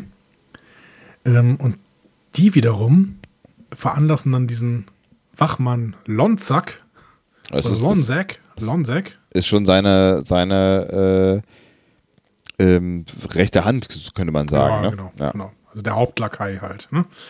Ähm, veranlasst äh, dann diesen Lonzak ähm, Janeway zu befreien. Und sie bittet dann auch, äh, beziehungsweise er bittet sie dann, verwickle mich in dein Netz, Arachnia. Ja, auch sehr schön gespielt eigentlich, ne? Also das ja, und dieser Effekt mit der Freisetzung der Pheromone, meinten Sie das ernst oder meinten Sie das Holodeck ernst? Sie meinten diese, diese, Wolke, die sich so langsam durch den Raum schwankt. Ja, das ist, das ist Holodeck ernst, ne? Das ist, das ist doch, das ist so ein bisschen wie, weiß ich nicht bei mir fällt als erstes Gotham ein, so und äh, weiß ich nicht, irgendwelche, wer ist denn das da? Poison Ivy oder sowas? Ja. Genau, also es ist ja. halt, das ist halt Comic-esque. Okay. Ja. Chaotica versucht noch zu retten, ne? plädiert jetzt dafür, dass sie mit ihrer Leidenschaft und Stärke das Universum an seiner Seite regieren könnte. Aber Janeway ist jetzt nicht mehr daran interessiert äh, ihn dazu, dazu zu bringen, den Blitzschutz zu senken. Sie, sie, sie, sie greift selber ein quasi jetzt, ne? Genau. Sie, sie hat keinen Bock jetzt, mehr. Ich weiß nicht, wie der das sagen soll, aber die Hochzeit ist abgesagt. und dann erschießt sie erst seine beiden Lakaien und dann ähm, schießt sie tatsächlich auch Proton in die, äh, ich sag mal Proton, Chaotika in die Brust. Ja. Natürlich äh, äh, äh, sehr schön äh, zu Boden geht, ne? also auch äh, so. Genau, auch überdramatisch ja, quasi. Das muss natürlich so sein.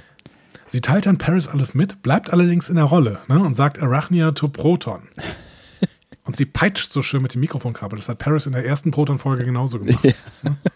Es ist eh auch ein geiles Kommunikationsteil. Ja. Aber eigentlich müsste sie da schon nicht mehr in der Rolle bleiben. Also sie ist offensichtlich äh, voll in der Rolle drin jetzt. Das ist wirklich, das ist Method Acting, was sie hier macht. Ne? Ja, das stimmt. Das ist halt völlig, völlig egal eigentlich, aber in dem Moment äh, wollen wir, also wahrscheinlich genau aus dem Grund haben sie es auch gemacht. Na, eigentlich willst du ja in dem, dem, Moment, dass sie noch einfach weiterspielt, so, ne, dass die alle noch weiterspielen. Ja. Und jetzt sind wir nochmal, ähm, jetzt gehen wir nochmal aus dem ganzen Quatsch raus und gehen nochmal auf die Metaperspektive und dann ist das schon ein, ähm, ein schöner feministischer Kommentar auf die alten Sci-Fi-Serien, oder? Also die Constance Goodhart, ja. die da ähm, gefangen genommen ist, darf keinen einzigen Satz sagen, sondern nur schreien. Stimmt, da haben wir gar nicht drüber gesprochen. Ich meine, das ist natürlich auch, ne, das ist so, so ein Classy irgendwie, ne? Ich musste irgendwie an, an King Kong denken. Ne, genau, King Kong, die, die weiße Frau, genau. Ja. Also, ja. Ähm, das ist natürlich auch echt bemerkenswert überzeichnet, dass sie auch, dass sie das halt irgendwie mit eingebaut haben. Das ist, sind ja wirklich, keine Ahnung, vier Szenen oder sowas, wo, wo, äh, wo sie da eigentlich nur in der, also manchmal schwenkt die Kamera ja noch hin, so, wo sie im Hintergrund mhm. steht und, und schreit. Ne? Es ist auch ja. tief ironisch halt. Ne? Genau. Aber ja, das du hast recht. Das ganze Programm ist halt irgendwie so wirklich so hypermaskulin. Ne? Ja, voll. Aber am Ende muss eine Frau die Welt retten. Ja. Das wäre natürlich damals nie passiert. Ne? Aber am Höhepunkt jetzt dieser Erzählung hier ist der vermeintliche Held, Captain Proton, ziemlich machtlos. Ne? Er hat eigentlich nichts zu melden. Der wird hier abgeschossen. Ne? Janeway übernimmt aber das Kommando über die Situation, senkt den Blitzschutz im Alleingang, ja. damit diese außerirdischen Streitkräfte die Zitadelle stürmen können. Sie tut dies völlig ohne Unterstützung, ohne Unterstützung und ohne wirkliche Vertrautheit auch mit der Welt, in der sie sich ja da gerade befindet. Ja. Und ich finde, hier ist die Implikation relativ klar. Äh, ähm, Janeway befindet sich in einer hypermaskulinen Fantasiewelt, Ja. die nicht dazu geda gedacht ist, sie willkommen zu heißen. Das ist Meta. Ja. Denn im Endeffekt spiegelt es Janeways Position als erste weibliche Hauptrolle in einer Star Trek-Show, oder? Ja, irgendwie schon, da hast du schon recht, ja. Ja. Es also ist als witzig, weibliche ja. Protagonistin im Genre, das in gewisser Weise immer noch so aggressiv männlich ist wie in den 30ern und 40ern. Ja. Zumindest vor Voyager. Ja, auf jeden Fall. Und ich meine, äh, da, da hat sie ja auch echt einiges an Hate einstecken äh, müssen Voll, am Anfang. genau. Ne? Und ähm, wir wissen ja alle, wie, wie seltsam da so ein paar Hardcore-Fans drauf sein können in diesem Franchise. Ja, und da finde ich schön, dass diese Episode eben Wert darauf legt, dass Janeway all diese Hürden ohne Probleme überwinden kann. Ja. Ne, die braucht Captain Proton nicht, um sie zu retten, weil sie sich selbst rettet. Ja, So. Und Captain Proton darf auch Chaotica nicht erschießen, das macht Janeway selbst. ja. So. Ja, stimmt. Das finde ich, schon, das finde ich schon einen schönen kleinen feministischen Kommentar quasi auch gegen, gegen vieles, was Star Trek ist. Und das äh, in den 90ern, wo sie äh, auf der anderen Seite ähm, äh, äh, Dings, na, hm? äh, Seven äh, so enge Ja. Kostüme anziehen, dass sie nicht drin atmen kann. Genau. Ja, als der Schild äh, dann unten ist, überlädt Paris dann den Todesstrahl und fängt Chaotica damit quasi in der Entladung selber ein. Ja. Ähm, genau, dann sehen wir noch, Chakotay äh, informiert dann Captain Janeway, dass sich die Subraumrisse schließen und sie sich im normalen Raum wieder bewegen können. Aber Janeway bittet ihn dann, ihr eine Minute auf dem Holodeck zu geben. Und hier merken wir, was wir eben schon quasi auf dem Thron gemerkt haben, Janeway hat die Rolle dann kurzzeitig doch sehr gefallen. Ne? Ja, auf jeden Fall. Sie sagt auf dem Thron, irgendwie gefällt es mir hier und dann bittet sie sich diese Minute, um sich quasi von der Rolle und auch irgendwie von Chaotica nochmal wieder zu verabschieden. Ja. Finde ich nett auch. Ja, auf jeden Fall. Also, ne, war, äh, ja, auf mehreren Ebenen. Es ist auch einfach schön, dass wir noch so eine, noch eine Szene geschenkt bekommen an der Stelle. Ne? Genau. Als Paris und die Crew dann eintreten, sagt Chaotica ähm, Janeway, dass der Tod ihn nicht festhält. Hm? Er wird zurückkehren, um sich zu rächen. Und dann Aber- stirbt er. Ja, aber stirbt immerhin, ne? Ja. Ich habe Genau. jetzt gedacht, er steht jetzt wieder auf oder so, ja. Nee, genau. Er stirbt. Janeway und die Männer sehen sich dann den Abspann von Captain Proton auf Chaoticas Imagizer an. Ja. Aber nach The End ist manisches Lachen zu hören und ein Fragezeichen erscheint auf dem Bildschirm. Was natürlich auch so ein Classic ist, ne? Also das ist, äh, hast du ja in ganz vielen Genau. alten, was auch immer. Ja, und auch neun. Ich glaube, der Trailer von Star Wars 9 war doch so, oder? ist das so? Ich meine, Trailer von Star Wars 9 hören wir dann plötzlich im Hintergrund den Imperator lachen. oder so. ähm, genau. Aber äh, Chaotica hat recht. Ne, ähm, er taucht nochmal auf und zwar in der Folge Shattered. Ja. Zwei Jahre später. Genau. Ja. Und damit ist vorbei, Fazit ne? Time schon. Ja. Ne? Also was, was mir tatsächlich an der Stelle nicht so hundertprozentig klar geworden ist, wie die Zusammenhänge zwischen diesen äh, Wesen, äh, dem Subraum und dem Feststecken der Voyager sind. Aber es ist vielleicht auch egal. Ja. Oder ist der, hast irgendwie ist es egal. Ja. Nein, irgendwie ist, irgendwie ist die Handlung auch total egal. Ich habe das Gefühl, ähm, die Episode hatte hier zwei, zwei Anliegen. Das erste war Spaß und das zweite würde ich gerne gleich noch ein bisschen erläutern. ja. Aber vielleicht kannst du erstmal selber erzählen, was, wie du denn jetzt die Episode fandst. Also ich finde tatsächlich, das mit dem Spaß hat bei mir sehr gut funktioniert, weil diese ganze Detailliebe in äh, diesem Holodeck-Programm, die macht einfach auch riesen viel Spaß. Ne? Angefangen wirklich bei diesen Panels, wo ähm, äh, am Anfang äh, Paris und äh, Kim ran rumdrehen und machen und tun und das ja dann später auch wieder. Also ich finde, dieses ganze Set ist großartig. Allein, dass das in Schwarz-Weiß alles ist, macht, macht Mhm. irgendwie schon total Laune. Und dann das Overacting und dieser tolle Chaotica-Darsteller, ähm, den ich mir wirklich sehr gut angucken kann und der das wirklich sehr, sehr gut macht. Also ich finde, diese ganze Chaotica-Welt macht großen Spaß. Dann die, ähm, die ironischen Anspielungen, die ich zumindest äh, zum Teil äh, äh, schon auch mitbekommen habe, ohne dass du mich darauf hingewiesen hast, ähm, die, die, die finde ich auch sehr schön und äh, es ist auf jeden Fall eine Janeway-Folge und ähm, das feiere ich auch sehr. So, also ich mag diese Figur, ähm, ich mag, wie sie diese Rolle annimmt, aber ich mag sie auch äh, kaffeesuchend mit Nilix so und ähm, es hat mir total viel Spaß gemacht, hier Janeway in, in Action zu sehen. Und ähm, ja, du hast recht, äh, was die Aufteilung dieser Folge angeht. Das war mir auch überhaupt echt nicht so bewusst. Ich habe es ja eben schon mal gesagt.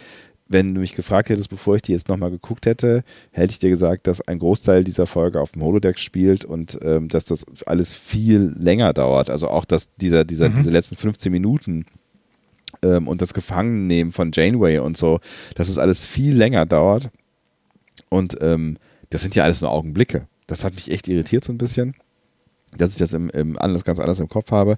Und tatsächlich finde ich das auch so ein, äh, so, ein, so ein bisschen schade, weil da hätte ich gerne noch mehr von gesehen. Also auf dem Unterhaltungslevel, äh, finde ich, ist das eine, eine sehr äh, gelungene Folge, die mir sehr viel Spaß gemacht hat. Und wie ich eingangs schon gesagt habe, habe ich mich sehr wohlgefühlt in diesem Teamgefühl, was, finde ich, in der Folge auch echt mhm. ähm, gut rüberkommt. Das, was auf der Voyager sonst passiert ist, also vor allen Dingen, was auf der Brücke passiert ist, ähm, habe ich zu großen Teilen jetzt nicht hundertprozentig nachvollziehen können, aber ja, wie wir gerade schon geklärt haben, es war eigentlich auch ziemlich egal und äh, ziemlich überflüssig.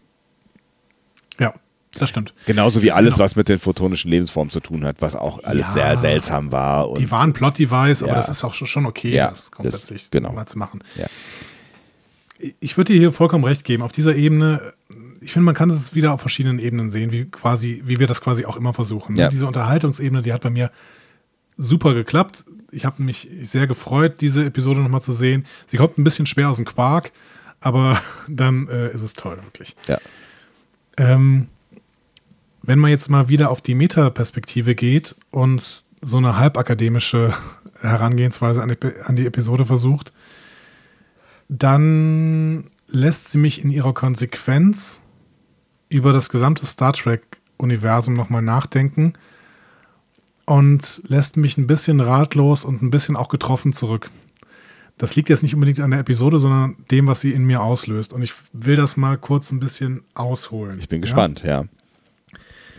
Womit diese Episode hier punkten will, ist ja Retrofuturismus. Ne? Ja. Also das Witzige ist, damit punktet TOS heute an vielen Stellen bei uns. Ne? So äh, nach dem Motto, hahaha, so haben sie sich damals die Zukunft vorgestellt. Ja, ne? klar. Ja, ja, klar. So.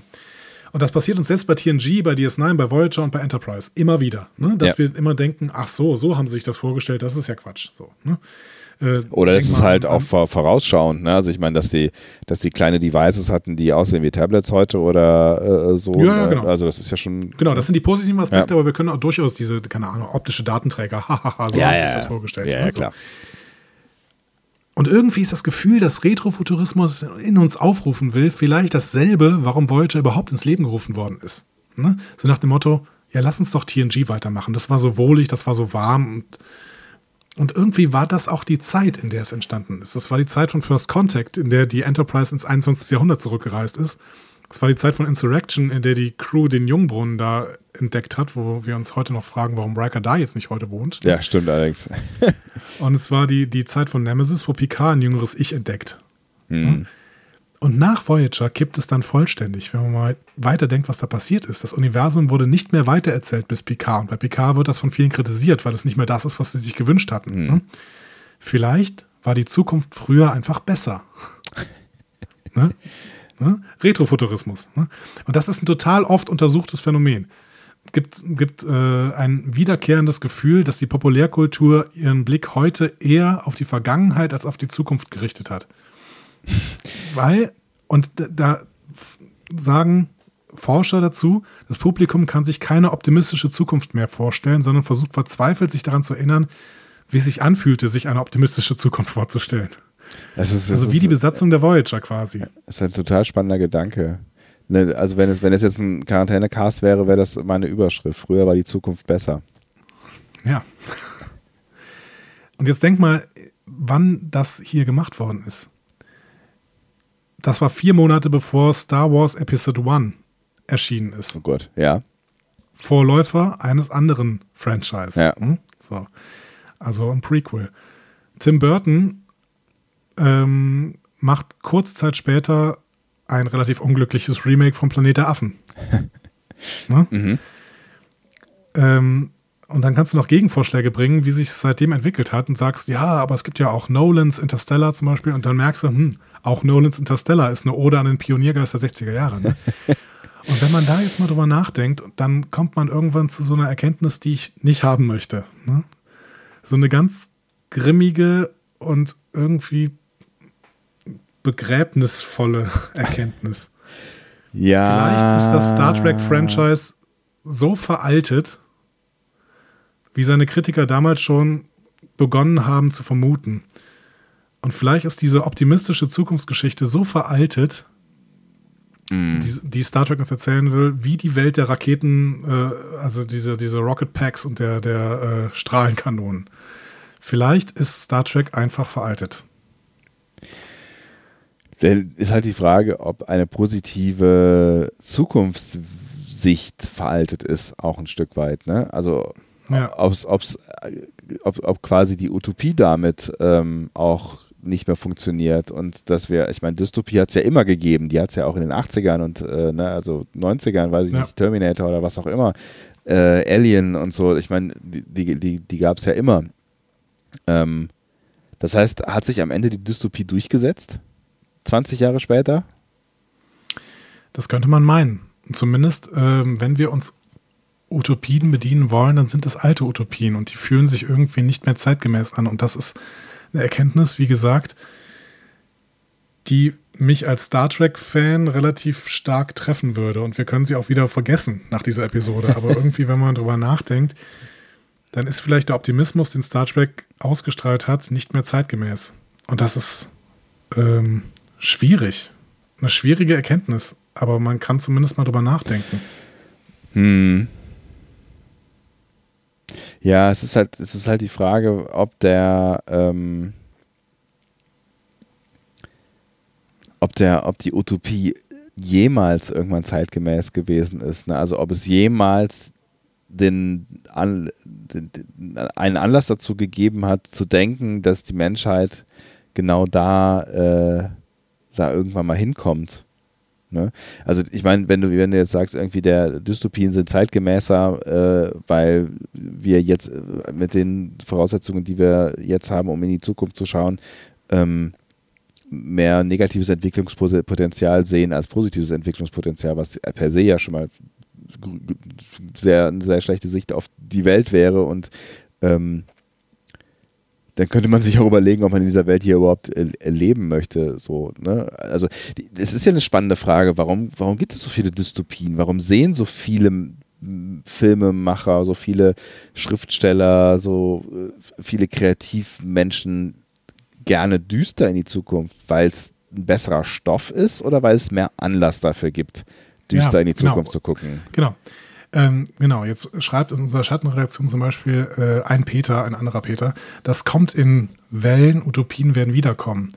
Das kann man sich auch vorstellen, dass sie wiederkommen werden. Ne? Vielleicht, vielleicht kommen sie auch in traurigen Zeiten wieder, ne? dass man irgendwie sich wieder eine positive Zukunft ausmalen möchte.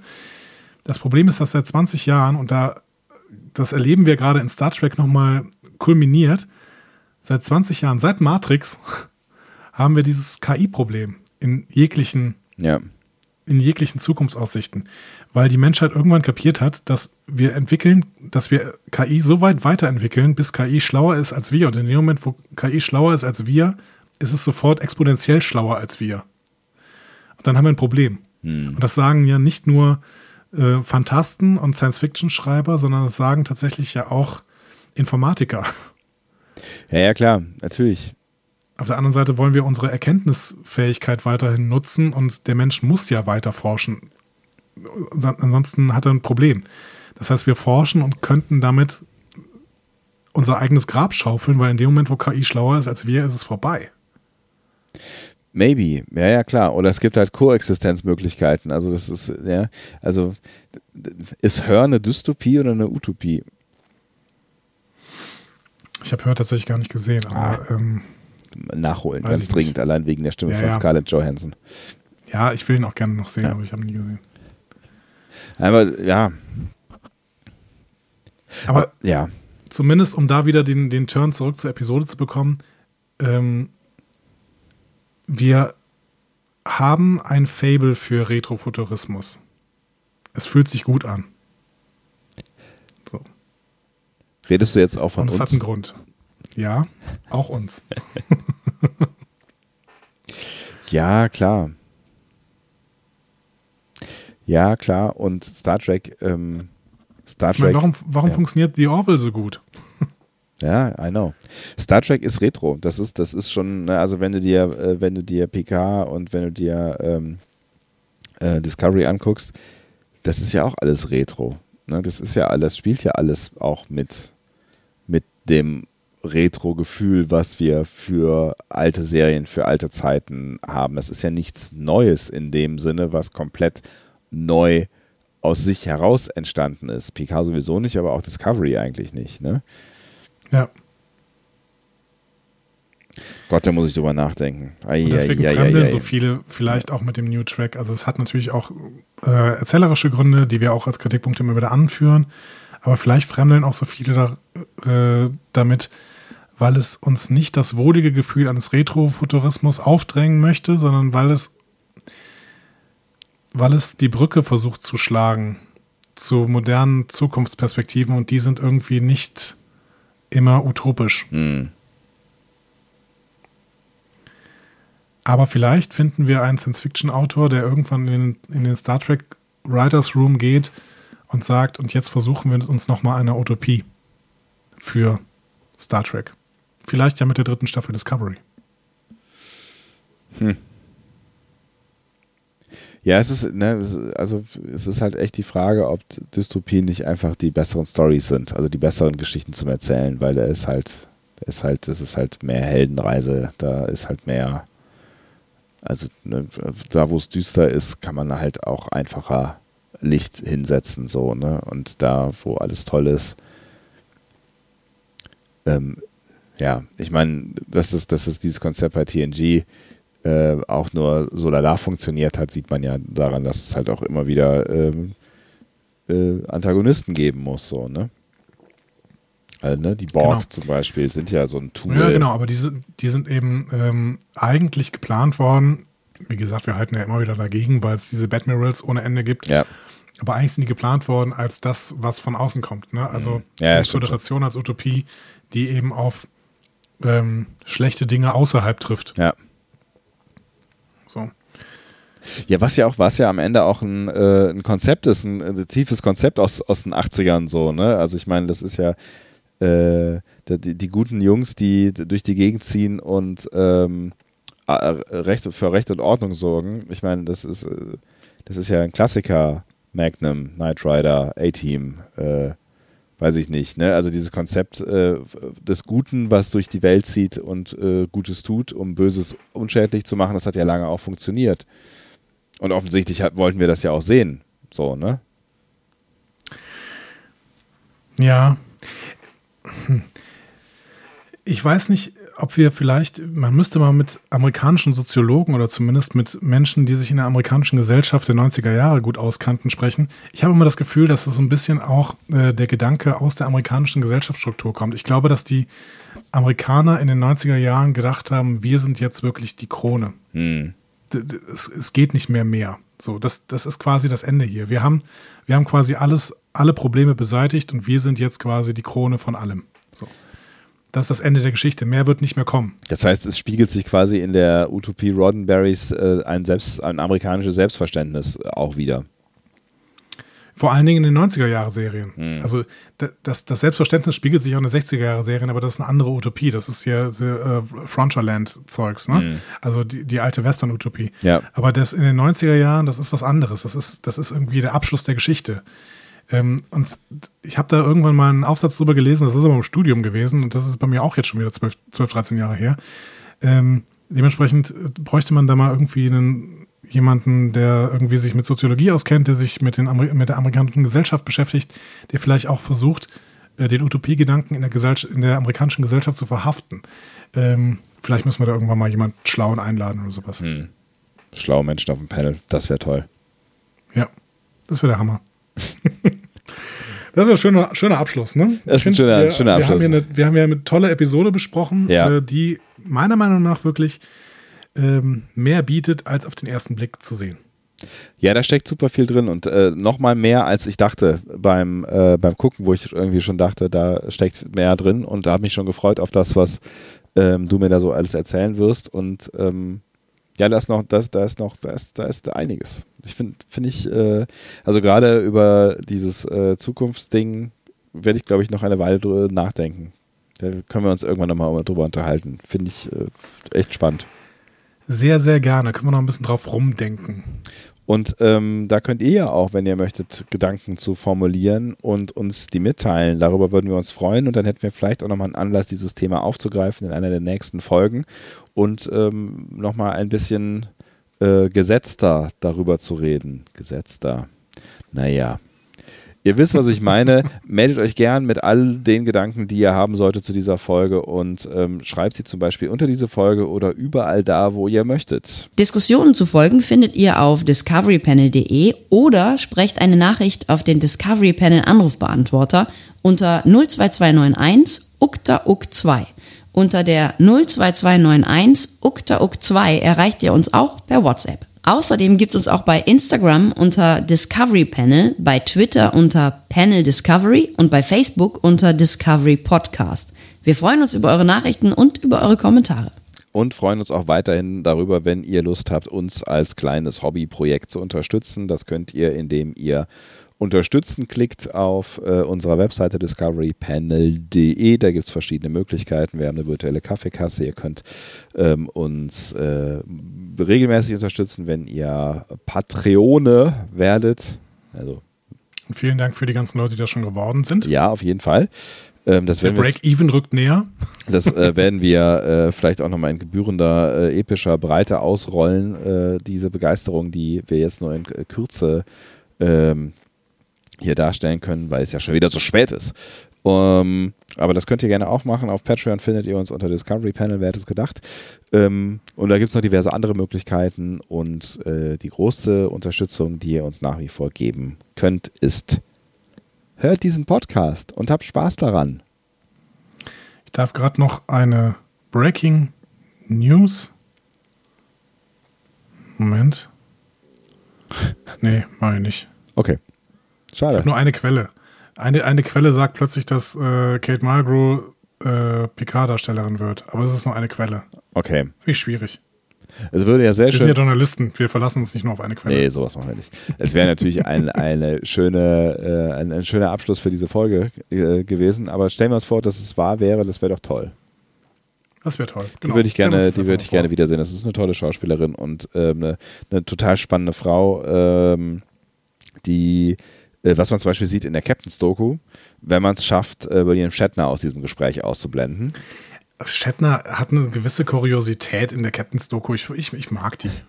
Irgendwie schon, aber ich finde gerade in diesem Interview mit äh, Kate Mulgrew, also die, er lässt sie halt andauernd nicht ausreden und das hat mich genervt. I'm sorry. Ich mag ihn ja auch irgendwie auf seine komische Art. So und ich, selbst diese, diese komische Amerikaner amerikanistische, diese amerikanische, keine Ahnung, was auch immer das ist, äh, diese komische Art, wie er, wie er auf Menschen zugeht, komme ich auch irgendwie mit klar.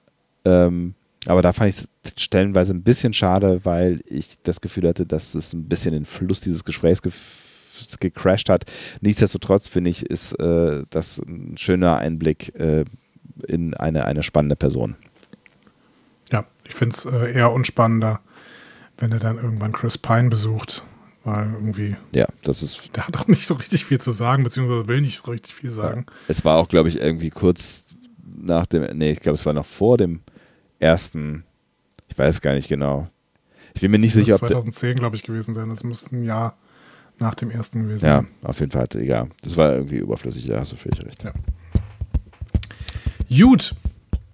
Einen schönen Abend, einen schönen guten Morgen, einen, äh, einen schönen Tag eine schöne Woche. Wir wünschen euch alles Gute, egal wann und wie ihr uns hört. Und äh, danke, dass ihr dabei wart. Alles, was er sagt. Und wir hören uns morgen wieder. Tschüss. Tschüss.